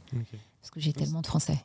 C'est ça. Donc aujourd'hui, quand même, c'est vous vous êtes quand même sur le marché. Enfin, les créateurs sont très européens pour le moment. Très européens parce qu'ils ont la chance d'avoir des artisans, une culture, des cabinets d'archi, etc. Mais j'ai beaucoup de Brésiliens, par exemple, qui sont super talentueux. Après, tu disais que tu avais des Américains qui achetaient. Est-ce que les Américains sont intéressés par l'art euh, africain ou indien? Peut-être pas, c'est l'art français. Finalement, c'est parce que c'est aussi cet art-là qui plaît, il y a une demande là-dessus, quoi. Alors, on, pourrait l'imaginer, mais au fond, notre œil, euh, je te dis, j'aurais tendance à, accepter plus vite un décorateur euh, indien ou d'Afrique du Sud ou euh, du Ghana ou de Dakar. tu veux ouvrir les gars en tout cas, donc tu veux. Je, je vais vraiment, je vais regarder son dossier bien plus que bien plus rapidement que je regardais un énième dossier français. Est-ce que tu peux ouvrir au maximum ou genre tu dois avoir un, des séries limitées pour pas que ça fasse trop usine à gaz, tu vois ce que je veux dire ou pas? On est... Tu peux avoir autant d'articles que tu veux sur The Invisible Collection, tu penses, ou il faut quand même limiter pour qu'il y ait le côté sélection Oui, moi, je, tu vois, il y y a un pas si c'est un concurrent, mais en tout cas c'est un pionnier dans ce domaine-là qui s'appelle First Dibs, hein, tu connais peut-être, qui vendait, c'était l'Amazon du mobilier vintage. Bah, tu tapes, il y a 200 000 ou 300 000 sièges proposés. il y a zéro curation, mais tu as quand même des merveilles. Et ça pour nous c'est même pas en rêve. Et moi c'est ce que j'aime sur euh, votre site, c'est que justement quand, dans chaque catégorie, moi, j'aime bien justement le fait qu'il n'y ait pas beaucoup d'articles parce que du coup, du coup ça m'aiguille et je me dis, j'ai directement de ce qu'il y a de plus beau dans ce domaine-là. Bah, c'est notre obsession. Et ça, c'est pratique parce que aussi, quand tu scrolls, par exemple, que tu fais aller 4-5 pages pour un canapé, l'expérience reste sympa. Mais si tu m'avais mis 50 pages, c'est chiant. Tu t'y perds, je trouve. C'est bah, l'idée, c'est de, de, ramasser, que la curation soit relativement ramassée. Mais on a des coups de cœur. Euh, tu vois, quand tu as deux collections nouvelles par mois, on voit des merveilles quand même tous les jours. Donc, faut résister au. Mais vous devenez aussi un petit peu un média parce qu'il y a aussi un blog, vous mettez en avant les artistes. J'ai l'impression de plus en plus vous devenez un peu un média. C'est rigolo, je me, je me, faisais la même réflexion cette, cette semaine. En, plus, comme venant du journalisme, ça me, ça me plaît. Vous n'avez pas un podcast aussi, non? On n'a pas de podcast, il faudrait. Podcast. Bah, on met, Ça serait pas mal un podcast d'une Visible Collection qui interviewe les créateurs. Euh, bah, on y pensait, mais il faudrait que ce soit 100% en anglais parce que notre audience est vraiment anglophone. Mais on a, euh, moi je suis très attachée aux mots, aux mots, et on a une, une journaliste qui écrit full time pour nous, en anglais et en français, et je relis tout ce qui est en français, je relis chaque virgule, chaque machin. Mais les portraits sont top, je les ai lus. Euh, c'est très sympa. Et alors sur le design du site, c'est toi qui t'en occupes toujours? Alors, le, vous étiez toujours à la page, mais ça évolue vite les codes dans le digital, quoi. Oui, oui, c'est vrai, mais on reste. Euh, là, c'est des longs débats entre Lily et moi, et pas, pas seulement nous deux d'ailleurs. Et puis, tantôt, on a des DA externes qui interviennent, mais là, là, c'est mon, moi, c'est mon jardin, euh, c'est mon jardin. J'adore. Et c'est votre force, moi, je trouve, parce que entre votre Instagram. Mm. Euh, le site, on ressent une image premium en ligne avec les valeurs. Comme tu disais, une marque, ce qui est important, c'est pas ce qu'elle fait, mais c'est qu'elle soit en lien avec les valeurs. Mm. Et vous, on sent une ligne directrice qui est forte. Et je trouve qu'en termes de positionnement aussi, j'ai vu d'autres plateformes, mais en termes de positionnement premium, pour moi, vous êtes au-dessus aujourd'hui sur le marché euh, de, ce que j'ai pu voir. Est-ce qu'il y a des concurrents qui commencent un petit peu à émerger, tu trouves? Alors, on a une ou deux galeries aux États-Unis qui pourraient nous faire concurrence, qui sont sur le même marché que nous. En France, il n'y en a pas. Mais les barrières à l'entrée euh, étaient costauds quand même. Tu vois, on les a franchies parce que parce qu'on ne savait pas qu'elles existaient. Et vous avez un positionnement euh, très luxe, je trouve quand même. Bah, moi, c'était l'idée, c'est de créer une marque, de, que la, ce soit une marque. Aujourd'hui, c'est affirmé quoi, que vous êtes une marque de luxe. Ça, c'est affirmé. Même le nom, tu vois, moi, j'ai pris d'une nouvelle de Stéphane Zweig. Enfin, tu vois, il y avait, il y avait l'ensemble, il y avait la culture, il y avait les savoir-faire, il y avait beaucoup de choses que je voulais intégrer dans ce, avant le business model peut-être. Pourquoi euh, le nom The Invisible Collection? Tu en parlais au début, mais je me rappelle. Alors c'est tout simple. C'est un de mes auteurs préférés qui s'appelle Stéphane Zweig, euh, qui a écrit beaucoup de biographies extraordinaires, mais qui a écrit surtout un livre, qui est un, livre de chevet qui s'appelle Le Monde d'hier, et qui est sur euh, cette époque à Vienne, euh, dans les années début de siècle dernier, où tout était tellement fabuleux, c'est-à-dire la littérature, la musique, l'art, tout était célébré, la culture était célébrée, et puis ce monde a disparu avec la Deuxième Guerre mondiale. Et, au fond, Vienne, qui était cet endroit extraordinaire, est devenu un endroit où il y a eu euh, les pires euh, exactions nazies, etc. Donc je, j'adorais cette idée d'un monde passé où toutes les, toutes les valeurs culturelles et artistiques étaient alignées. Et Stéphane Zweig a écrit cette toute petite nouvelle qui s'appelle Invisible Collection, parce que nous, au fond, les meubles étaient invisibles. C'était ça l'idée puisque personne ne les a jamais, jamais vus. Donc c'était, et, cette nouvelle de Stéphane Zweig est sur l'histoire d'un collectionneur qui perd la vue et qui arrive à parler de sa collection alors qu'il ne la voit plus et que la collection a disparu. Donc l'histoire est un peu triste. Mais j'adorais le nom. Et j'adore Moi, l'auteur. j'aime bien le nom aussi. Ça fait C'est premium. un peu long, mais c'était un peu long. En tout cas, c'est le, le- la nos- une espèce de nostalgie d'une ère un peu avec de l'abondance et une- la nostalgie d'une d'une d'une ère euh, la heureuse. si je peux culture, dire. Oui, cas, puis la culture est au. moment- ouais, ouais. En tout cas, le nom vient d'une. L'humanisme est à son Voilà. top, etc. Tout se célébrait, tout, c'était l'ère de l'abondance, tout allait bien. Exactement. Ok. Et, Quelque chose de plutôt joyeux, du coup, de Oui, et puis on, tu vois, le, le- tu, c'est la, la belle époque où le, le- la priorité était de cultiver un art, tu vois, ou d'écrire, ou de peindre, ou de jouer de la musique. Ou... Ok, génial. Bah, merci pour cette. Sachant que je ne peins pas et je ne joue pas de la musique, mais voilà. Dans Mais mes par rêves. contre, tu dois avoir pas mal de meubles de, de créateurs connus chez toi, Voilà. j'imagine. Oui, ça rend dingue mon mari. Parce que chaque fois qu'on ouvre la porte, il y a un meuble qui a disparu ou un autre qui est apparu. Est-ce que c'est voilà. toi la première acheteuse de The Invisible Collection ou pas? Alors j'ai été la première pendant Ah ouais. les premières années. Euh, bah, à un moment donné, boutique, de ta propre boutique. ma propre boutique et je, je oui, oui, je, je demandais toujours de ne pas être en première ligne. Mais oui, parce qu'à un moment donné, tu es, c'est ton premier, es ton premier client, si tu veux. Bon, maintenant, Dieu merci, je suis, je suis plus du tout la première client. Alors, c'est quoi les, les créateurs que tu as achetés pour toi chez toi? Bah, du Balzano, comme toi. Du Balzano. Euh, et ensuite, j'ai acheté tout, de Jovanovic à Charlotte Billienne, à, euh, à Emmanuel Simon. Euh, tu dois aussi aimer. euh, Même les accessoires? Ouais. Alors justement, c'est pour ça que je te disais au début du podcast que je suis content et pas content, parce que le fait de découvrir cette plateforme-là, c'est aussi me. Avant, si je voulais m'acheter par exemple un cendrier, euh, je tapais sur internet cendrier ou j'en sais rien, je m'achetais un petit cendrier comme ça. Non, tu peux plus. Et, et là, quand tu vas sur The Invisible Collection, tu vois juste des cendriers de fou, genre, euh, enfin magnifiques, qu'il y a nulle part ailleurs. Mais par contre, le cendrier, au lieu de coûter euh, 100 euros, il, il peut en coûter jusqu'à 5000. Mais par contre, t'as le cendrier.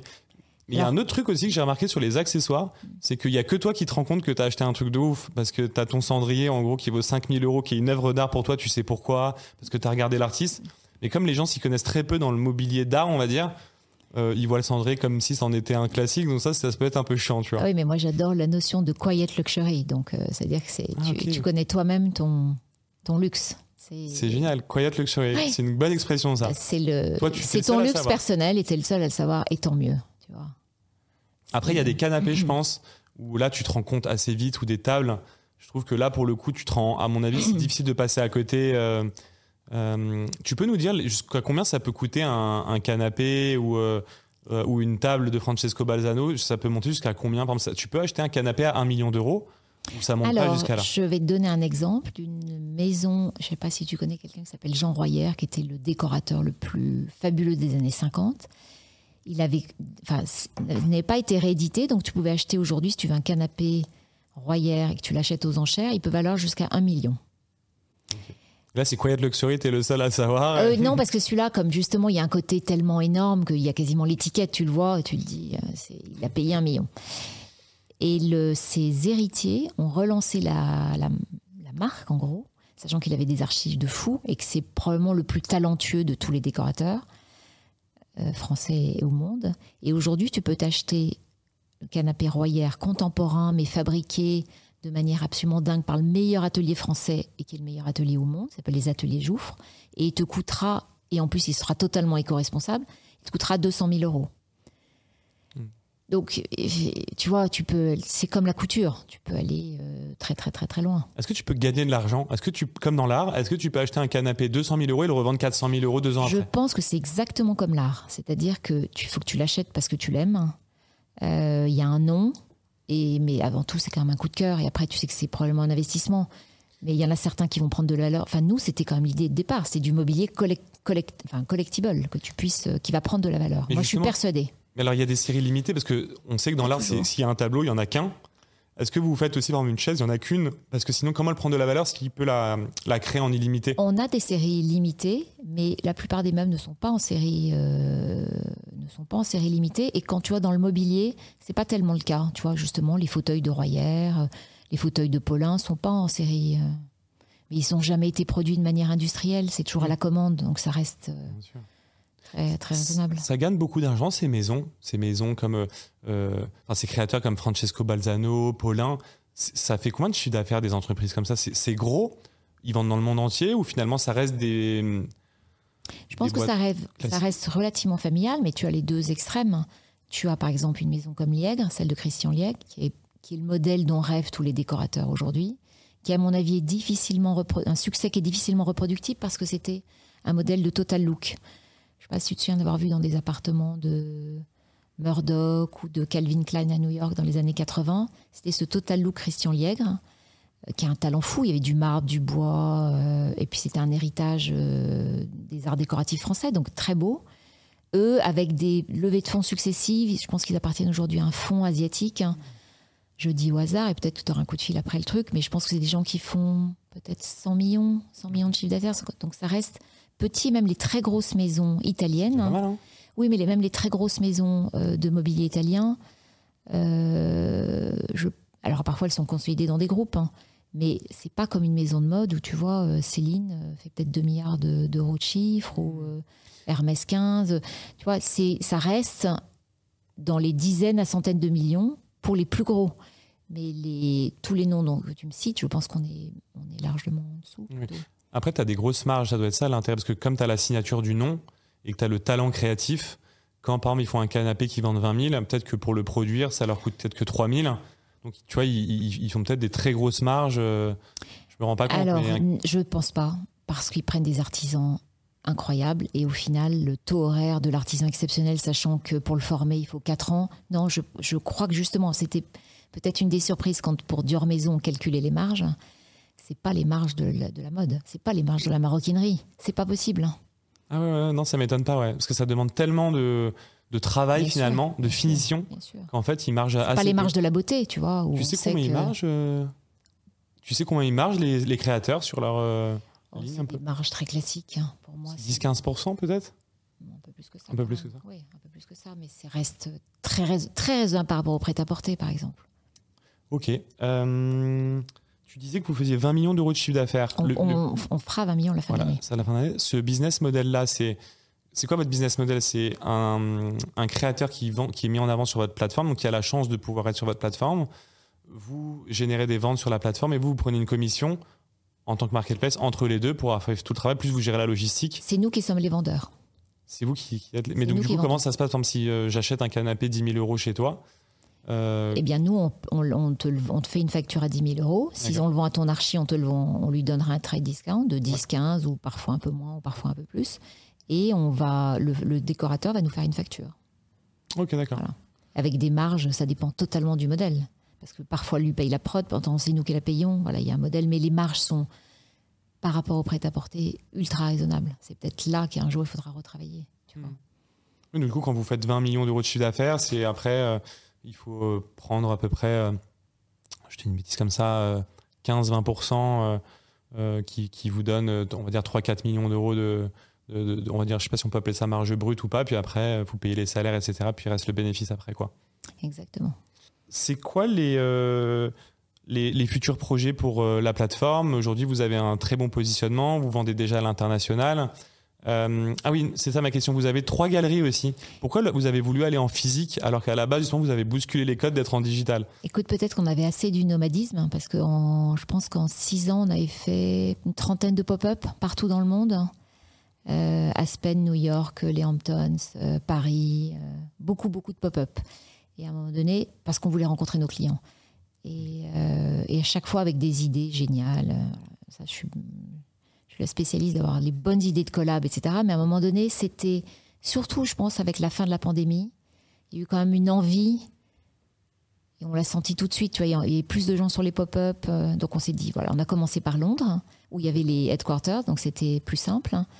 Euh, on s'est installé dans une muse et on a installé une énorme matériothèque, parce que nous on travaille beaucoup sur les matériaux, les tissus, etc. Et au rez-de-chaussée, une, une galerie. Et assez vite, notre obsession, c'était d'ouvrir à New York.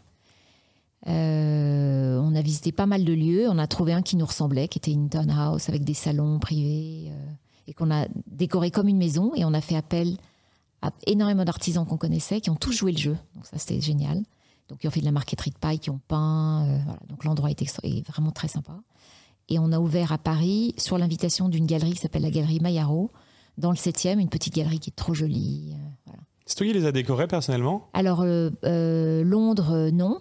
Et euh, New York et Paris, je me suis beaucoup investie. Parce que ouais. c'est ce que tu faisais avant au tout démarrage de ta Oui, carrière. mais oui, de mode? exa- c'est ce que je faisais, mais là je me suis, j'ai travaillé avec deux décos euh, qui nous ont suivis dans les deux cas, et c'était un dialogue génial quand c'est facile, que le, voilà, qui s'appelle Garcia Dimowski, sont super talentueux. Mm. C'était quelque chose à deux voix et ça, ça a super bien fonctionné. Alors, c'est des collabs ou c'est vos galeries? Il y a écrit une Visible Collection quand on arrive devant, c'est vos lieux? C'est nos lieux. Ok, c'est vos lieux, vous les avez en propre. Et quand on y va, qu'est-ce qu'on y voit? On voit justement quelques Un meubles. mélange de nos meubles, Un alors mélange de tout vos petit, puisque c'est différent selon les galeries à New York, à Londres Oui, et à très- Paris? Les trois sont complètement différents parce que c'est des lieux. Tu vois, à Londres, c'est une muse, donc c'est, tu vois ce que c'est une muse, c'est ces bâtiments un peu industriels qui servaient à, pour les carrosses et les, les chevaux euh, à la fin du siècle dernier. À New York, c'est une townhouse Upper East, donc on l'a joué vraiment maison. Et à Paris, c'est une galerie euh, avec des- une hauteur sur plafond, mais un peu plus bobo peut-être. hein. C'est dans quel quartier à Paris? C'est où? Septième, rue Amélie dans le septième. Septième. C'est où exactement? Tu peux nous donner l'adresse si les gens veulent c'est le, c'est le 20 rue Amélie. C'est une très jolie petite rue. Et là, on s'est associé avec une galerie qui fait des, pousse les métiers d'art. Euh, et c'est exactement entre les Invalides et rue Claire. Super joli. Et on voit quoi comme meuble là-bas en ce moment? Vous avez Un mélange. Alors, comme on était à Paris, j'ai voulu montrer peu de Français. Euh, volontairement, bah parce que voilà, j'avais peut-être trop de compétition avec les Français. Donc il y a typiquement une galerie indienne qui a joué le jeu. J'ai fait travailler, enfin nous avons fait travailler des artistes qui travaillaient dans le digital. Une fille qui s'appelle Charlotte Taylor, euh, qui fait de très belles choses sur Instagram et qui a dessiné un meuble et qui a été réalisé. J'ai vu que vous avez eu un prix de la photo la plus Instagrammée. Oui, absolument. C'était un- une, une foire de Milan. C'était notre première. euh, C'était fou ça. C'est quoi cette Euh, histoire C'était, euh, on a été invité par Wallpaper, qui est un magazine très branché de design, et on a présenté une pièce outdoor qui était une sorte de lit avec des palmes, euh, fait par un décorateur très marrant. Donc exposé outdoor et le fait last minute, comme tout ce qui peut être fait quand tu démarres, et dans un rose qui n'était pas le rose prévu, mais qui était un rose Barbie. Donc tu vois aujourd'hui ça fera un carton, En ce moment, ouais, avec le film qui vient un carton absolu. Donc le- cette On pièce. aurait dû le reposter sur Instagram. Ah ouais, c'est vrai, je, je dis aux équipes de le reposter. Et ça a été, du coup, tu, tu photographiais la pièce, c'était tout le monde. Donc on avait, euh, je me souviens, Lily faisant, prenant quasiment des tickets, les gens se posaient sur la pièce. Et, euh, et la pièce est maintenant au Beverly Hills Hotel à, à LA. C'est dingue, mais c'est-à-dire, ça veut dire quoi la, la pièce la plus Instagrammée? C'est-à-dire que la- c'est le, la, la pièce où il y a le plus de photos postées sur Instagram de Pendant la la, pièce. foire de Milan, qui est la plus grosse foire du meuble du monde, tu vois. C'est Alors que nous, on c'est débutait. que vous avez avait- déniché, vous, du coup, vous avez eu l'œil C'est- de le. C'était un, un artiste qui était même pas un producteur de meubles, c'était plutôt un designer. Lui, il fait des flacons de parfum, etc. Il a écrit- dessiné cette pièce, produit en Italie, euh, tout près, et dans une couleur qui n'était pas celle qu'il souhaitait. Donc, tu vois, temps, c'est comme, un- Ouais, c'est marrant. Comme les recettes de certains gâteaux. Comment aujourd'hui, aujourd'hui vous êtes sur les meubles? Est-ce que demain vous avez prévu d'aller peut-être un peu plus sur l'art, de, de vendre des sculptures, de vendre des tableaux? Euh, Vous faites les luminaires déjà, il me semble. Beaucoup. ouais, Beaucoup les luminaires. Euh, Est-ce que vous avez prévu d'aller là-dessus? Est-ce que demain vous avez prévu peut-être d'ouvrir un service euh, d'architecte The Invisible Collection comme un espèce de label ou de badge qui viendrait se fournir euh, chez vous et qui créerait. Enfin voilà, est-ce que vous avez prévu d'autres choses ou vous Ah, allez il y a- rester concentré? Ouais, Il y a plein d'idées qu'on pourrait avoir. L'art, je pense pas. Euh, il y a de l'art dans toutes les galeries. euh, ou des collabs avec des galeries voisines, ou, tu vois, Mayaro. ou, mais je pense qu'on n'ira pas sur l'art. hein. Avoir notre propre cabinet d'archi, moi je préfère pousser, et on le fait beaucoup, pousser tous les décorateurs du site, dont la plupart sont archi. Donc tu vois, c'est plus, c'est mieux. Oui, tu pourrais leur trouver des clients peut-être. On et- leur- je, pense, je suis certaine qu'on leur en trouve Parce beaucoup. avez- en fait, moi, je trouve que vraiment, votre marque aujourd'hui, c'est que vous, vous êtes très fort sur le digital, sur le branding, et du coup, vous sourcez, vous captez cette clientèle un peu luxe, et finalement, vous l'apportez à ces créateurs. sûr, Donc, je suis demain, cette, clientèle que vous avez déjà, vous pourriez aussi la driver vers les bons architectes que vous avez aussi en base. Euh, et je dirais que c'est ça la force que vous avez aujourd'hui. En vrai, à mon avis, vous avez augmenté Ah, le chiffre d'affaires de beaucoup de vos créateurs. Mais j'en suis et l'image aussi parce qu'on fait un gros travail sur l'image. Et l'image en faisant des portraits, etc. Donc c'est marrant, vous, êtes, vous avez bousculé les codes d'un marché où peut-être il y avait un petit peu de réticence au début, Oui, alors qu'aujourd'hui vous les avez aidés à se digitaliser. Je suis sûr que même il y a des artistes aujourd'hui qui, euh, après s'être inscrits chez vous, euh, se sont créés un compte Instagram et ont voulu continuer dans cette dynamique. Bah, en fait, le plus, ce qui m'a le plus touché, c'est que plusieurs journalistes français m'ont dit que ils nous avaient connus par les jeunes décorateurs qui avaient dit mais Invisible nous, nous a au fond décidé à créer des meubles et à parler de nous, etc. Et on a un gros programme de marketing digital pour tous les décos qu'on rentre. Et on les pousse, on leur fait des calendriers à l'année, tu vois. Ah, c'est génial, ça je savais pas. Vous Et poussez les artistes d'un point de vue digital Ouais, aussi. ouais. En faisant une, euh, un portrait euh Bah, plus qu'un portrait. Enfin, tu vois, on leur fait tout un petit programme que tu connais bien euh, de SEO, etc. Ils ont une page aussi de. Oui, oui, bien sûr, largement. Une page depuis le début, mais on fait plus que ça. Tu vois, les- Mais c'est vrai que votre site, il est, moi, je le trouve très joli. Très honnêtement, ça fait longtemps que je suis dans le digital. Pour le coup, vous respectez vraiment les codes du luxe. Euh, comment vous avez fait pour vous maintenir à la page? Et est-ce que ça vous coûte pas trop cher de faire des refontes parce qu'il y a tellement d'objets Euh, Est-ce que vous avez prévu de refaire une refonte bientôt là, par exemple le- Alors, nous, on n'a pas fait de levée de fonds, tu sais. On est complètement self-funded avec. euh, on s'est totalement finan- autofinancé. On était break-even très tôt. Surtout pour une plateforme, une marketplace, concrètement, ça n'existe pas, ça, j'avoue. C'est un gros point. euh, Vous êtes bah, autofinancé depuis le début. totalement avec un prêt d'actionnaire de 500 000 euros. Donc, tu vois, qui rend- voilà, qui est- Mais ça- je crois que ça n'existe pas, une autre marque de marketplace. euh, Écoute, je- ce qui est sûr, c'est que nous, ça nous a. Je, et ce serait l'e- l'erreur que je ne ferais pas aujourd'hui. J'irai plus vite en levant des fonds, je pense. Mm. Euh, mais tu sais, C'est peut-être le moment maintenant, vous êtes justement à maturité peut-être. pour aller chercher les 200 ouais, millions de chiffre d'affaires. Aujourd'hui, vous Ouais. en faites 20 pour faire x10. Bien sûr, Vous avez la maturité justement pour mettre un coup de boost dans le projet? peut-être. Mais c'est peut-être le reproche que tu parlais de, de femmes fondatrices. Tu es évidemment beaucoup moins audacieux. Euh, Sans arrêt, moi je me suis au tout début, je disais, mais il faut qu'on valide le business model. Tu vois, on était extrêmement prudentes et on l'est resté. Euh, on a mis longtemps avant de se payer des salaires, etc. Donc, euh, probablement extrêmement prudente au départ. hein. Et, oui, je pense qu'on aurait dû et, et pu aller. Donc, même en digital, on a très, très, très peu investi. Mais vous avez quand même créé une communauté grâce à l'organique et grâce à votre talent Oui. créatif, ça qui est génial. Ouais. Et ben, Grâce j'ai- à votre goût, on j'ai va dire. passé vous vous tellement de temps sur le branding, sur le. voilà. Et ça se ressent aujourd'hui, et c'est ça que j'aime aussi dans le digital et même dans l'art en général, c'est que le goût, c'est pas qu'une question d'argent. Euh, et euh, vous, qui n'avez pas forcément eu les moyens au début, vous avez eu un bon branding grâce à votre savoir-faire, et ça s'est ressenti. Vous avez gagné beaucoup d'abonnés sur Instagram, vous vous êtes fait connaître. Euh, et c'est pas qu'une question d'argent, le, le digital, le business. euh, mais en tout cas, que des femmes fondatrices d'un business et autofinancées et euh, atteindre les 20 millions d'euros de chiffre d'affaires. Euh, je suis pas sûr qu'il y en ait beaucoup. euh, Enfin, je connais pas d'autres boîtes moi en France euh, là-dessus. Et, et voilà, je- si j'avais un conseil à donner à d'autres femmes qui créent des boîtes, c'est soyez un peu moins timide au début, quoi. Allez-y. Un peu plus audacieuse Faites-vous de plus confiance. Ouais, faites-vous plus confiance. Mais euh, ah, c'est, si, ouais, si une femme demain voulait lancer un e-commerce et vendre des meubles par exemple, qu'est-ce que tu lui conseillerais justement Parce que est-ce que tu lui dirais de, de s'autofinancer, de faire comme vous, de monter de manière organique petit à petit Euh, Oui, mais de lever plus vite. ok, que, de lever tu plus vois, à un moment donné, pour les recrutements, il y a quand même beaucoup de choses. notamment- Puis la partie digitale aussi. C'est vrai, la ça fait longtemps, un peu hein. cher. Ça Ouais. fait longtemps que vous avez développé. C'était 2016 ou Ouais, 2015? 2016. 2016, Ouais. on est en 2001, donc 7 ans. Mm. Ça va, c'est pas trop, euh, pas trop fatigant, 7 ans, euh, sachant que les premières années, vous vendiez deux meubles La première année, la oui. première année, donc ça devait être fatigant.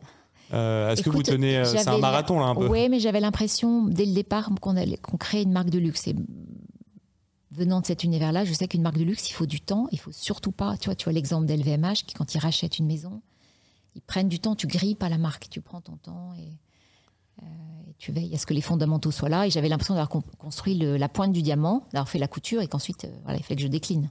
Trouve un travail qui te plaît et tu n'auras plus jamais à travailler de ta vie. C'est un petit peu ça, finalement. euh, ce qui t'arrive, c'est que tu viens du luxe depuis toujours. Aujourd'hui, c'est la consécration de toutes tes expériences. Donc, je pense que tu peux durer aussi parce que tu es passionné. Donc, tu n'as pas l'impression de, de travailler dans le sens où tu prends plaisir et tu te vois continuer de développer la marque. Quoi. Oui, et puis comme tu le disais juste avant, il y a des, des tonnes de projets hors dehors de l'art et de, et de l'archi où on peut exploser. Tu vois, en lifestyle, il y a beaucoup, beaucoup de choses à faire.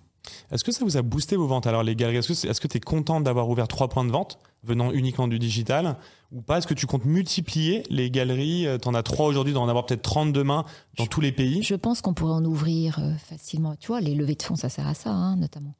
On pourrait ouvrir probablement assez rapidement quatre ou cinq nouveaux points de vente, c'est sûr. C'est rentable d'ouvrir une galerie pour vous? Ouais. Mais est-ce qu'il n'y a pas quand tu prends un artiste, hein, tu prends Francesco Balzano, il peut pas te construire genre 1000 tables par an. Donc comment vous faites aussi par rapport à la demande? Est-ce que vous n'êtes pas capé en termes de potentiel business par rapport aussi à ce que le- les, créateurs peuvent produire? Bah, c'est la, question que je me suis posée quand j'ai compris qu'on on remplissait les ateliers, les carnets de commandes des ateliers, qui sont tous très très très très très pleins. Euh, heureusement, euh, heureusement, il y a d'autres ateliers. Tu vois, justement, il y a l'Italie. Pour le moment, on est, on est 90% en France, mais il y a d'autres ateliers dans le monde où on peut, on peut faire produire. En Europe, évidemment. Il y a des délais de livraison. Portugal. Donc vous jouez sur les délais de livraison finalement. Alors, tu vois, bizarrement, toutes les marques, euh, je citerai une marque, Made.com, qui a fait faillite, eux étaient produits en Asie. Ils ont fait faillite à cause des délais de production euh, et de shipping de la Chine. Nous, c'est l'inverse. Finalement, les délais qui semblaient longs avant la pandémie, nous, on est à 10-12 semaines de production. Maintenant, pour la plupart des marques qui sont industrielles, sont beaucoup plus courts. On est souvent deux fois plus court maintenant qu'une marque industrielle. Alors, par, en fait, par rapport à ceux qui produisent en Chine, vous qui produisez en Europe, en fait, vous avez un avantage concurrentiel finalement face à eux. Alors Oui, qu'on pourrait penser l'inverse. Absolument. Parce que vous êtes dans le luxe aussi, peut-être. Alors évidemment, on ne compite pas pour les prix, Ouais. mais euh, en termes de délai, on est devenu super compétitif. Mais ce qui est génial, c'est que du coup, ce genre de projet, ça permet de- d'accentuer la réindustrialisation euh, de la France, euh, d'exporter. Parce que souvent, on se dit, on importe plus qu'on exporte, mais finalement, vous êtes, en fait, vous êtes dans, dans un, enfin, dans un business finalement. C'est pour ça que le luxe, c'est génial, et c'est Bernard Arnault qui disait ça. Faut pas oublier que euh, quand tu travailles dans le luxe, en fait, c'est toute la filière euh, artisanale, Et tous des les savoir-faire ateliers. de dingue. Et c'est Ouais. génial, en fait, ça crée de l'emploi, ça Ouais. permet d'alimenter, d'apporter du chiffre d'affaires à tous ces artisans, ces créateurs, toutes les, euh, les, les entreprises qui seraient dans cette industrie. Donc, en fait, euh, je trouve qu'il y a un côté noble aussi. Bah, C'était Euh, l'idée de Bicorp hein, aussi pour ça. Mais c'est aussi le fait d'avoir été par hasard à Londres. Je pense que si j'avais monté cette boîte à Paris, elle n'aurait pas marché de la même manière. Je me suis concentrée sur le marché français. Là, à Londres, qui est un marché qui n'est pas spécialement fran- francophile, on l'a lancé en plein Brexit, tu imagines Donc, quand tu vas vendre à des architectes anglais du métier français en pleine période de Brexit, faut vraiment en avoir envie. Tu vois, nous, aucun des, des archis, aucun de nos clients ne connaissait les noms des décos français qu'on vendait. Donc, ils sont tombés amoureux parce que par leur œil, etc. Mais donc, on a commencé dans le dur. Je pense que c'est ça aussi l'explication du succès. Un jour, est-ce que tu te verrais revenir, en, en repositionner la boîte en France un jour ou c'est pas envisageable? Euh, J'adorerais parce que moi, la plupart de mes équipes sont françaises.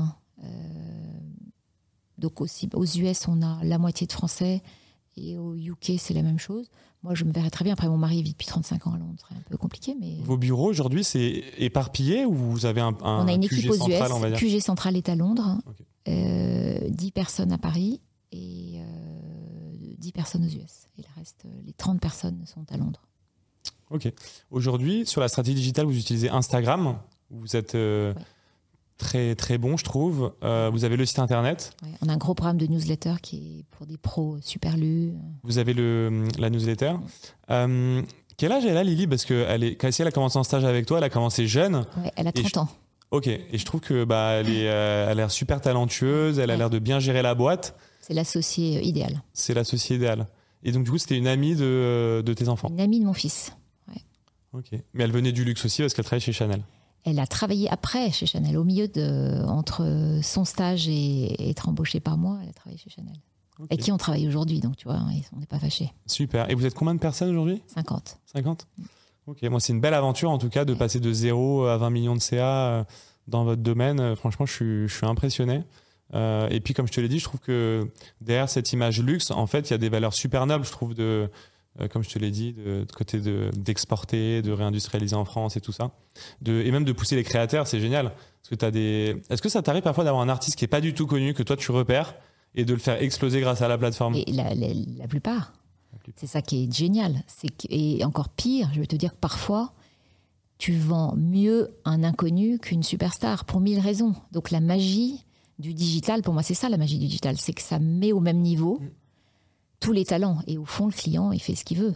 Et après, ce que j'adore aussi, c'est quand j'ai des clients, par exemple en Inde ou à New York, s'ils ont acheté plusieurs meubles hein, ou plusieurs objets, ils mélangent toutes les générations de créateurs, un inconnu avec un super, un, euh, super connu, etc. Et il n'y a que le français comme moi qui peut se dire, Hum, je sais pas si j'aurais mélangé, vraiment celui-là il est tellement jeune. Et eux, les mélanges sont complexes, hein, comme ils le feraient avec de la mode, et ça fonctionne très bien. Donc, euh, donc toutes les réticences parfois que j'ai en me disant même certains décos s'entendent pas entre eux, leur style, Mhm. pour le client, ça n'a zéro importance. Est-ce que vous avez des exclusivités avec les collectionneurs? Est-ce que c'est pas un enjeu demain de vous êtes tellement une référence aujourd'hui de dire euh, je vais te pousser mais par contre euh, je veux avoir l'exclusivité des ventes sur ma plateforme? Oui, on a beaucoup, beaucoup d'exclus. Beaucoup Il y en a qui refusent encore ou pas? Il y en a qui refusent, mais c'est pas forcément les plus successful, tu Ok. vois. Y a pas de. Mais c'est un enjeu pour vous en tout cas d'avoir l'exclusivité des. C'est un enjeu, mais après tu peux avoir une capsule exclusive. Une capsule, ok. Euh. Sur la, ça- on revient toujours à la sélection finalement. Oui, bien Toi, sûr. tu vraiment t'as l'œil d'aller choper le meilleur meuble euh, du collectionneur. Enfin, là, tu celui as l'exclusivité que sur ce meuble. Oui, ou celui qui plaira, je sais, à mes clients. Tu vois. Donc on travaille maintenant, on connaît, on a l'habitude de jongler avec les. Puis on a quelques datas aussi, quand même. C'est quoi la moyenne d'âge justement de vos clients? Bonne question. Et est-ce que c'est des hommes ou des femmes qui. Parce qu'on en parlait, et tu m'avais dit un truc très marrant, c'est le comment les femmes et les hommes choisissent leurs meubles et qu'il y avait deux manières, je sais pas si tu te rappelles de bah, ça. Pour moi, c'est comme en mode, hein, pour avoir fait beaucoup de stylisme et avoir eu des clients euh, hommes et masculins, les hommes sont extrêmement fidèles et achètent beaucoup par à-coup, ils achètent euh, un seul point de vente et les femmes vont plutôt papillonner, acheter plusieurs fois dans l'année. Euh. En gros, l'homme, c'est il vient une fois et il achète le gros article, on va dire. pas le, budget. beaucoup, même beaucoup d'articles. Tu vois, il peut acheter tout. Ah, ok.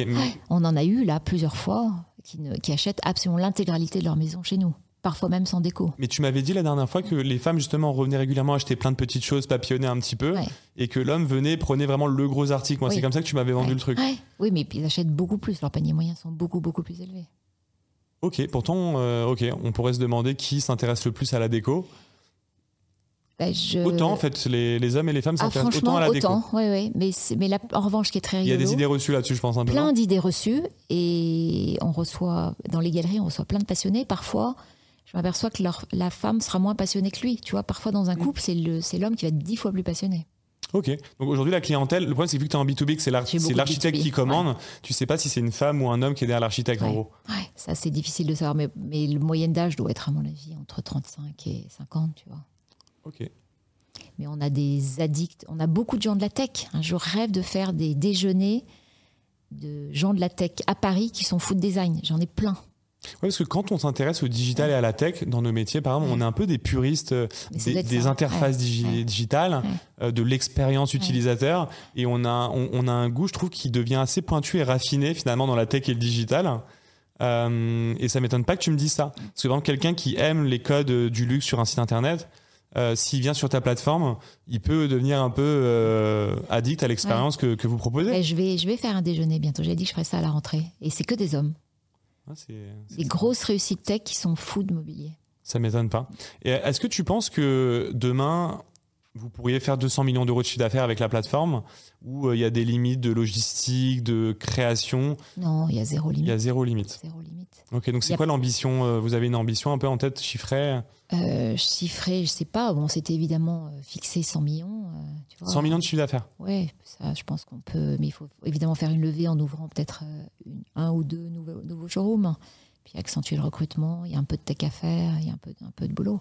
Peut-être acheter des concurrents aussi, des petits concurrents qui émergent ou... Ah, écoute, j'ai regardé ça, parce que je sais que toi, tu je vais pas oublier ce que tu me disais, toi, tu avançais par acquisition. Mm. Bah, nous, pas tellement. Après, dans le luxe, ça me paraît plus complexe parce que vous avez un tel branding. Qui tu vas racheter qui partage les mêmes valeurs que vous avec des, une exigence, une rigueur euh. Non, il n'y aura pas nous. Il y avait d'autres enjeux. Comment tu conserves cette rigueur, cette exigence sur les produits, la livraison, la logistique, le service client dans le luxe, on sait qu'il y a une exigence qui doit être, qui maximum à tous les niveaux. Comment tu arrives à maintenir tout ça? Alors, je sais que les équipes euh, sont un peu, surtout les plus jeunes que je forme, me trouvent hyper exigeantes sur le moindre détail. Mais je leur raconte toujours l'anecdote de Bernard Arnault quand il va visiter le Cheval Blanc, euh, ou la boutique Dior qu'il va voir, ou Guerlain qui va voir absolument tous les samedis au bon marché. Après son passage, les équipes ont une liste de tous les détails qu'il a vus euh, et moi, je l'avais vu quand je lui présentais les, collections de Dior Maison. Il regarde tout. Il s'intéresse à tout. Donc ça va, j'ai pas, on n'a pas un empire, on a encore une toute petite boîte. Et donc c'est lié et moi, on a l'obsession du détail euh, tout le temps. Tu vois. La clientèle est super exigeante en plus, j'imagine. Hyper exigeante. Et moi, je montre toujours aux équipes, il y a une collection de photos de moi chez les. J'adore faire les livraisons, être là au moment de la livraison. Et j'adore passer l'aspirateur quand la livraison était faite chez le client. Et mmh. donc, il y a une énorme collection de moi passant l'aspirateur, tu vois. C'est très drôle, ça. Que tu passes l'aspirateur avant que les livreurs bah, arrivent pour livrer une table, par bah exemple Non, toi, ils, te postent, euh, il va y avoir des petites choses quand ils vont déposer le canapé. Bah, je, vais te demander ton aspirateur et le passer. Euh, et c'est un détail, mais je vais montrer aux équipes que ça n'est que ça. C'est pas un détail, en réalité, c'est une culture, c'est un mindset. Tu es dans un domaine où tu n'as pas vraiment le choix d'avoir ce mm. service client. Tu peux nous raconter donc, tu as déjà présenté une collection à Bernard Arnault en, en, personne? Oui, parce que je pense qu'il le fait, le, fait absolument avec tous les créateurs de toutes les maisons. ton ressenti quand tu l'avais rencontré euh? Bah, J'avais vraiment déjà le, la certitude que c'était le plus petit business de son empire. Donc, mais que chaque seconde. Oui, probablement, et, mais que chaque seconde était important et que c'était pour moi super intéressant de voir comment il interfère avec les créatifs et la partie business. Et je me souviens qu'il avait remarqué et et aimer des, des, objets euh, qui étaient pas forcément, qui seraient pas forcément un best-seller, mais dont il reconnaissait le savoir-faire. Je me souviens d'un petit carnet qui a été fait à la main par un, un artisan et le, un des codes de Dior, c'était le trèfle. Le type avait redessiné les trèfles, hein, l'artiste. Il avait immédiatement flashé sur ce, cette chose-là. Les plaids, toi qui parlais de plaids tout à l'heure, euh, il m'avait évidemment demandé si on les faisait chez l'Europiana, parce que l'Europiana faisait partie de l'LVMH depuis quelques mois. Bah, vraiment une attention aux détails et aux objets et euh, demandant si un verre passait au lave-vaisselle. Euh, donc, tu vois, à la fois concret et un œil euh, de quelqu'un qui, qui adore la création. Super, super intéressant comme Et retour. je, donc, tu vois, au-delà de l'exercice où tu es pas hyper à l'aise, hein, je, euh, j'avais trouvé ça incroyable.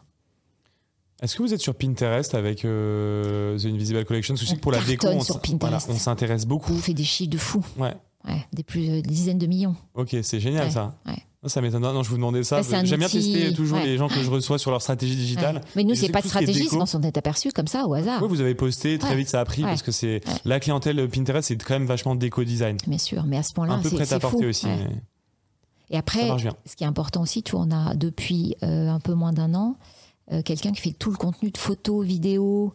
Et ça, c'est extraordinaire. C'est-à-dire qu'il passe son temps à voyager entre les trois trucs, aller sur des chantiers et à nous produire tout le contenu. Parce que j'ai vu justement que sur le site, un truc qui est sympa quand tu vas acheter, parce que quand tu veux acheter une table qui coûte une fortune, tu veux des belles photos. Et ça, je trouve ça sympa qu'on puisse zoomer, etc. Donc ça, ça doit vous demander des efforts. Bah, euh, maintenant qu'on a un malade. créateur euh, qui, est, euh, qui est génial, s'appelle Rodrigo, et c'est fabuleux d'avoir quelqu'un tout le temps. Il y a tous les events, toutes les, tous les beaux chantiers qu'on sort. Là, on a fait une collab géniale à New York, on a meublé le penthouse le plus haut de New York, il y a 330 mètres au-dessus de Central Park, euh, avec un déco anglais, et on l'a entièrement meublé.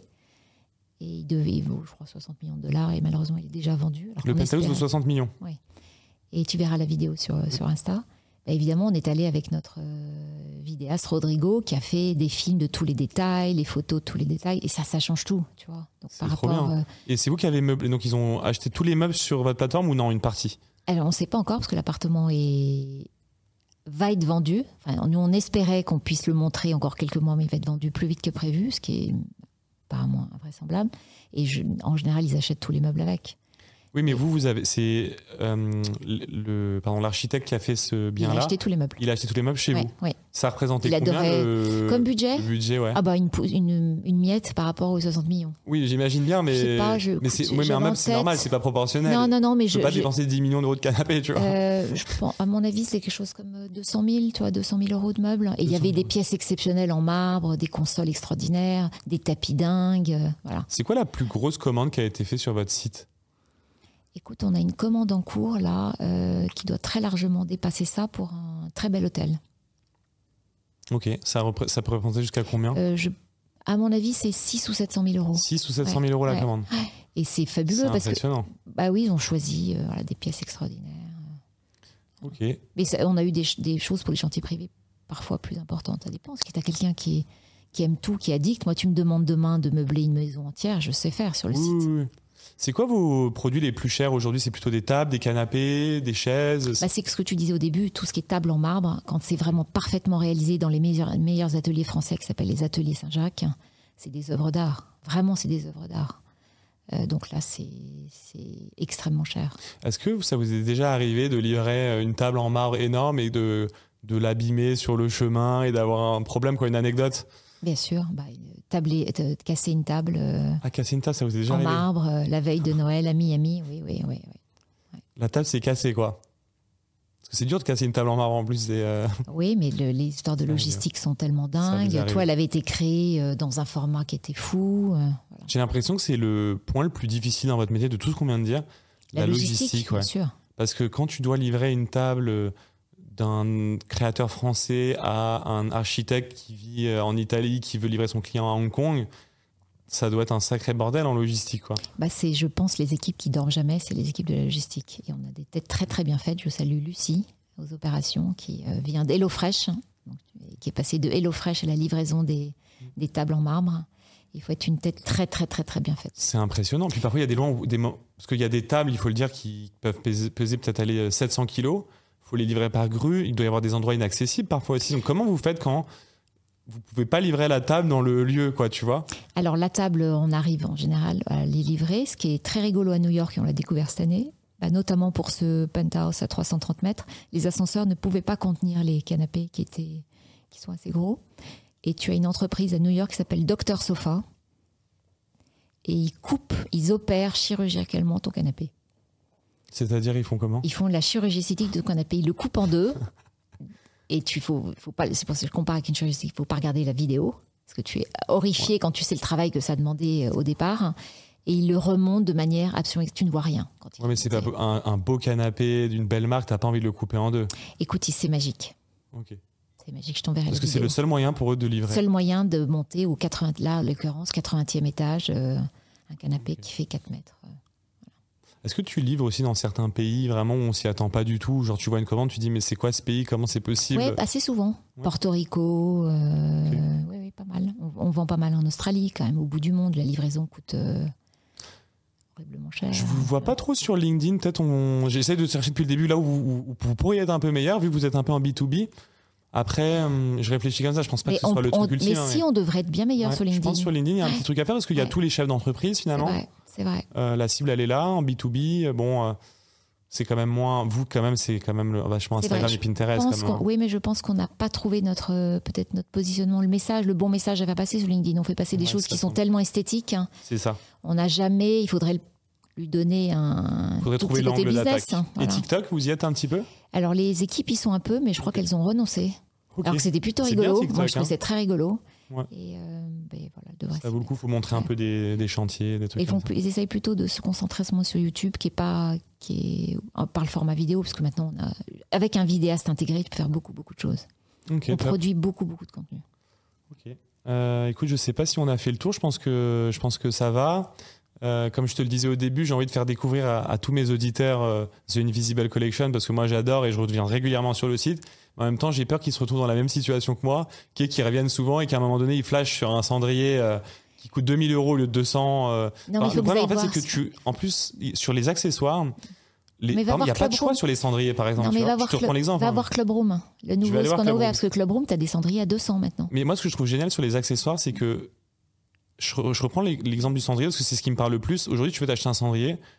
En, en- sur Internet, il y a peut-être 10 cendriers, il y a 10 modèles, tu vois. Donc, si tu veux être un peu original sur un cendrier, euh, finalement, je connais pas une autre plateforme que la tienne pour avoir un cendrier un peu, un peu sympa, tu vois. Je vais t'en envoyer, je vais t'envoyer les liens pour Voilà. euh, Mais ça peut monter assez cher parfois. Ouais. Ça, ça, voilà. Non, mais là Ouais. maintenant, ils sont, ils sont avec Club Room, tu as vraiment des accessoires super accessibles. Ok. Je pense que là-dessus, en B2C, justement, il y a un truc Ouais, à faire aussi de plus en plus. Est-ce qu'il n'y a pas une volonté aussi de pouvoir toucher un peu plus de particules, un peu plus de monde, d'être Bah, c'était l'idée, c'était quand tu es addict de déco et comme moi, tu vas. Moi, j'ai commencé comme ça à être addict des sites de India Madavi, par exemple. J'y allais tous les jours avant d'être dans la déco. Hmm. Et c'était assez limité. Il y avait cinq canapés, mais j'étais vraiment d'y aller tous les jours. Et pour l'addict de déco, effectivement, il faut que tu mettes des accessoires. Tu peux pas te projeter tous les jours dans l'achat d'un canapé. Clairement. Comment tu restes dans le coup tous les jours pour avoir cette, inspiration? Parce que parfois, je sais pas, tu te fais euh, une, euh, je sais pas, un voyage d'une semaine euh, dans le désert pour te alimenter cette créativité. Parce que toute la responsabilité, toute la plateforme, elle, elle, elle, elle, roule sur le fait qu'aujourd'hui, tu arrives à avoir un, un bon œil sur ce qui fonctionne. Comment tu fais pour rester au goût du jour sur ce qui se Je fait en lis mobilier? beaucoup et j'ai la chance de voyager aussi. Tu vois. Et après, c'est beaucoup, beaucoup de lecture. Tu voyages beaucoup, j'ai l'impression, non? Parce que là, qu'on devait se voir et Ouais. à chaque fois que je te demandais bien en ce cas-là, tu me disais, t'étais dans un pays, un, un Ouais. pays différent. Ouais. Et je me suis dit, elle voyage beaucoup, euh, Isabelle. euh, Bah, cette année, j'ai essayé d'accompagner les équipes sales hein, sur leur marché et c'était génial. J'ai euh, beaucoup, beaucoup. Je suis allée en Inde, je suis allée au Liban, je suis allée beaucoup aux États-Unis. Et du coup, tu vas dans les galeries à ce moment-là et tu. je, vais, tu- je, tu- je suis les, les équipes sales voir leurs clients. Parce que j'ai envie de comprendre comment fonctionnent les clients. Et effectivement, du coup, à ce moment-là, tu vas voir ce qui se vend, euh, l'offre de meubles dans ce pays-là. Tu vas rencontrer des designers. Tu vois, au Liban, j'ai passé une journée sur les quatre jours à voir des designers. Et il y a un truc que tu redis souvent euh, quand on quand t'es en France, c'est qu'en France, on réalise pas à quel point euh, on peut avoir un goût particulier, pointu sur certaines choses. Et toi, le fait de voyager, tu t'en rends compte. Et à chaque fois que je te vois, en fait, tu me reparles de ça. Et à mon avis, je suis pas le seul parce qu'en fait, tu réalises à quel point en France, on utilise des codes. Euh, qui nous sont propres, qui sont magnifiques, mais, mais dont on se rend pas compte à quel point ils sont exceptionnels parce que quand tu vas à New York, quand tu vas dans d'autres pays, c'est des trucs que tu retrouves jamais. Et toi, quand tu reviens, j'ai l'impression que tu es contente de retrouver tout ça, à limite. euh, Bah, moi, j'avais beaucoup de mal, j'en ai parlé avec des dirigeants de boîtes de luxe, à, à valoriser le côté français, parce que j'ai toujours l'impression que c'est un côté un peu, un peu traditionnel qui me dérange. hein. Mais, et ce, ce, ce CEO d'une boîte de luxe m'a dit, ben, je dit, comment tu fais, toi, dans le, tous les jours, dans la couture pour le revendiquer? Ben, Moi, je le revendique sans problème, donc tu vois, maintenant, je me sens un peu moins, un peu moins gênée. Mais je l'ai réalisé, je t'ai raconté, à Londres, où on a refait notre appartement, et je voulais des jolies boiseries à l'anglaise, où il y a plein de boiseries, et j'interroge euh, trois menuisiers anglais, c'est affreux, charnière, dégueulasse, enfin rien de beau. Et j'interroge un menuisier français en lui disant Tu peux me refaire des menuisiers anglaises? Et dans la seconde, il prend l'Eurostar, il me fait quelque chose de fabuleux qui est moins cher que le menuisier anglais et qui est juste à tomber par terre de beauté. Et c'est la même chose pour des rideaux. C'est-à-dire que Londres, qui quand même le pays des rideaux épais et moches, hein, il n'y a pas un fabricant de rideaux qui te fasse des beaux rideaux. Et c'est un détail, mais un rideau fabriqué, une paire de rideaux fabriqués en français, il y, a quelque chose, il y, y a un geste de la main, il y a quelque chose qui fait que c'est magique. Et tu ne le réalises que quand tu t'éloignes un peu de la France. Est-ce que sur les moulures, il y a ça aussi? Parce que je C'est la même est- chose. Mais les les bah, typiquement France. à Londres, Tout ce qui est staff un peu, ouais. un- on a des artisans en France sûr. qui sont géniaux. bah, le staff, moi j'avais un staff, bon, j'ai des moulures très simples à Londres, qui étaient des moulures vraiment affreuses, hein. probablement en plastique repeinte, hein. alors que c'est un Ah, ils très font même joli. pas du staff? Non, ils font pas. Alors qu'ils ont, alors qu'il y a le bâtiment, c'est un très très joli immeuble, les années 1860. J'ai fait venir un staffeur hein, qui m'a fait un escalier à Paris, et le type en une seconde a repris le modèle, l'a fait encore mieux, et il a même vérifié que les proportions soient un peu différentes pour que l'œil ne s'habitue pas. Et c'est, il a en trois jours, il l'avait fait. C'était juste extraordinaire. Alors peut-être que je suis la seule sur mon Quiet Luxury à, à m'emballer sur mes moulures, mais euh, le staff, mais il y a une énorme différence. Non, mais sur le staff, on est reconnu quand même pour être très pointu. On a les moulures d'époque, on a tous les modèles. Euh, Est-ce que sur le parquet, je te pose tout ça parce que ça m'intéresse. ça- Le parquet, c'est pareil ou pas exemple, les parquets de Versailles? Alors le parquet, le, je pense je pense les Belges sont bons, les Portugais sont bons, mais, tu- mais les Anglais, enfin je parle des Anglais, je pense Ah, aux États-Unis c'est des chose. Hein. Les- Donc les Anglais, pour toi, ils ont quand même Ils ont sur le bâtiment, c'est moins, c'est moins pointu. Bah, beaucoup moins. Si tu veux l'œil, eh ben, tu vois des bâtiments faits par des développeurs euh, anglais. Le détail n'est pas là. Tu vois, nous on va voir immédiatement toutes les toutes les finitions qui sont pas parfaites. Il y a aujourd'hui, euh, je le vois, enfin je, je l'ai vu dans mon appartement à Paris. Le fameux artisan qui est un staffeur, il avait encore davantage l'œil que l'architecte. C'était lui qui était capable à l'œil de dire non, mais on va le décaler, c'est un tout petit peu. Là, on va mettre une moulure, mais là, on va pas le mettre. dire que les gens ont un œil, quoi. C'est pas juste des artisans. Et la menuiserie aussi, t'en parlais. Moi, j'adore ça, les menuiseries sur hein. mesure, Ouais. quand tout est un peu encastré, ou même on appelle les entrées en galerie euh, à Paris. C'est quand toute ton entrée est faite en menuiserie. Ça, c'est propre euh, au marché parisien, français. Le- les, Tu le vois à l'étranger, ça. les menuisiers ébénistes français sont hors J'ai l'impression que là-dessus, on est vraiment, moi je dirais menuiserie et staff pour les moulures. Et tapisserie. On est au-dessus. Et tapisserie, donc c'est-à-dire tous ceux qui constituent, ceux, qui font ton fauteuil, il n'y a pas l'équivalent nulle part dans le monde. Par exemple, un Paulin, un, un canapé Paulin. Bah, personne, il le fait, de, tu sais, au, milieu de nulle part en France, tu as pas l'équivalent dans le monde. Du tout, du tout. Et tu ne le sais pas. En fait, il n'y a que quand tu le compares à la mode que tu, que tu peux comprendre. Tu sais bien qu'il n'y a pas d'atelier de couture, hormis, il y en a un peu en Italie. Mais c'est la même chose en déco.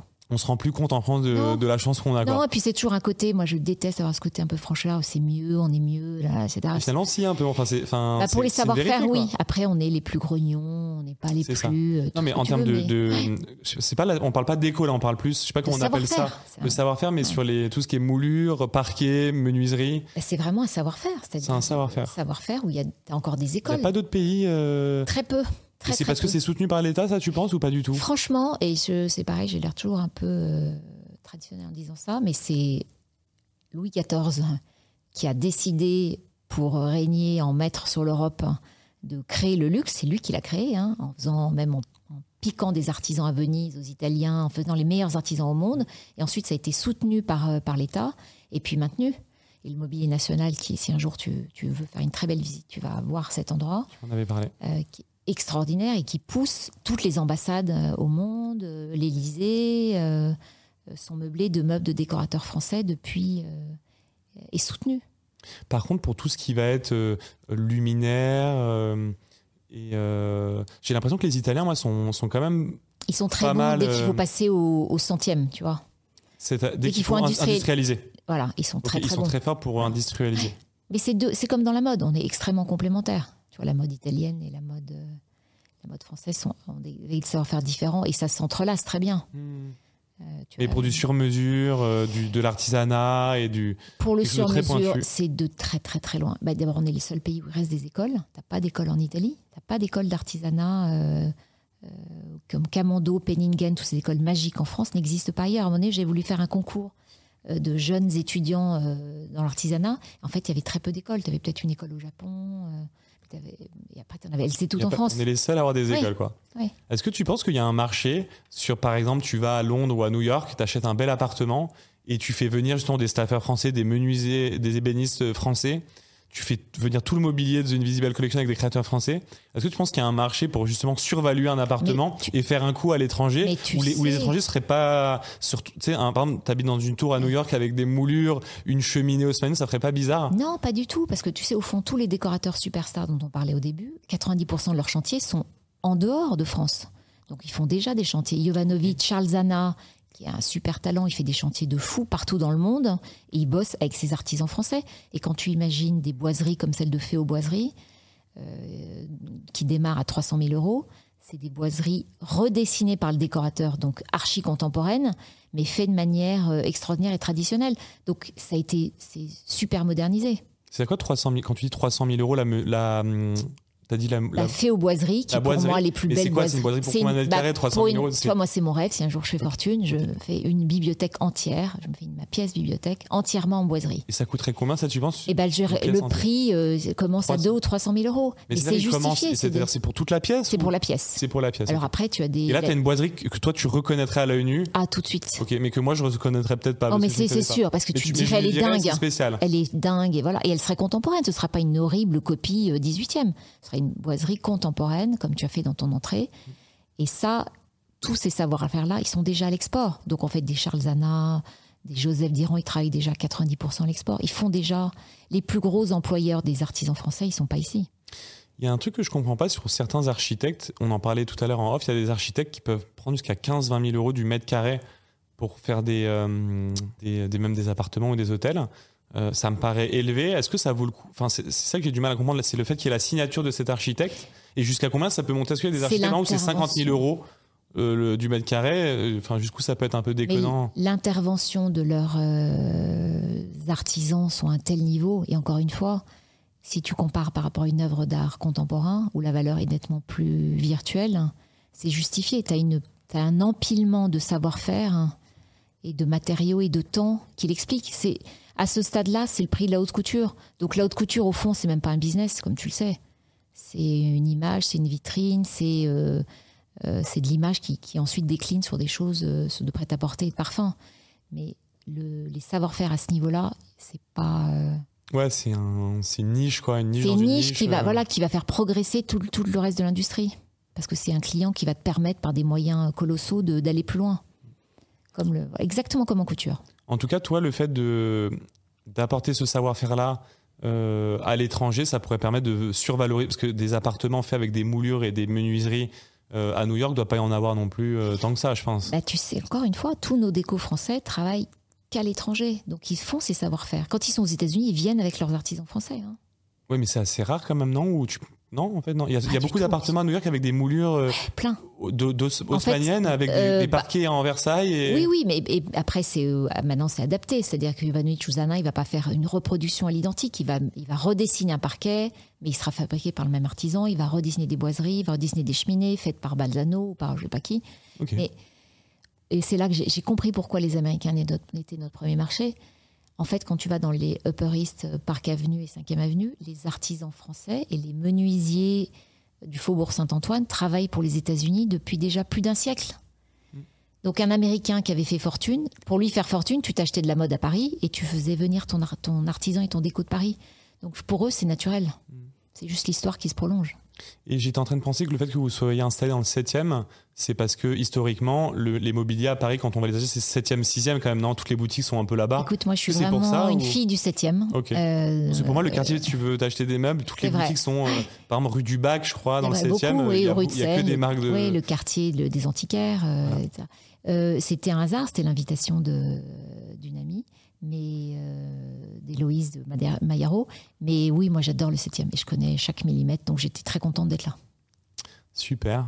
Euh, bah, écoute, on a, on a bien fait le tour. Merci, je sais pas combien de temps on a, on a échangé, mais je suis content parce qu'il n'y avait pas un contenu qui retraçait tout, toute votre histoire et, euh, et euh, je trouve qu'en marque, avec un positionnement luxe, marketplace sur du mobilier, franchement, pour moi, vous êtes la, la référence. Donc, euh, donc, je suis content de, de t'avoir eu. Est-ce que tu penses qu'on a oublié un truc qu'on pourrait rajouter? Non, pour moi, c'était hyper complémentaire. c'était- plutôt complet, ouais. bah, j'ai- je suis d'abord très contente d'avoir fait ce podcast. Mhm. Et on, nous, on devait poser plein de questions euh, sur le SEO quand on Ah oui, c'est vrai en plus. ouais, ouais, ouais, c'est vrai, on avait parlé digital et Voilà. SEO. Ouais. Exactement. Donc, non, mais qu'on hâte de voir la suite en tout cas. Et puis, euh, vous avez une bonne équipe. Bah, moi, j'ai rencontré que Lily et toi, pas la, pas la troisième, mais je sens l'exigence. euh, et puis, vous, voilà, vous avez quand même le, le savoir-faire sur le, sur le luxe et ça, ça se ressent, que ce soit sur le site euh, euh, ou sur votre stratégie digitale sur Instagram et tout. Donc, bravo pour ça. Et puis, voilà, encore merci d'avoir répondu présent et à bientôt alors. Merci Andrea, c'était génial. Merci beaucoup. À bientôt.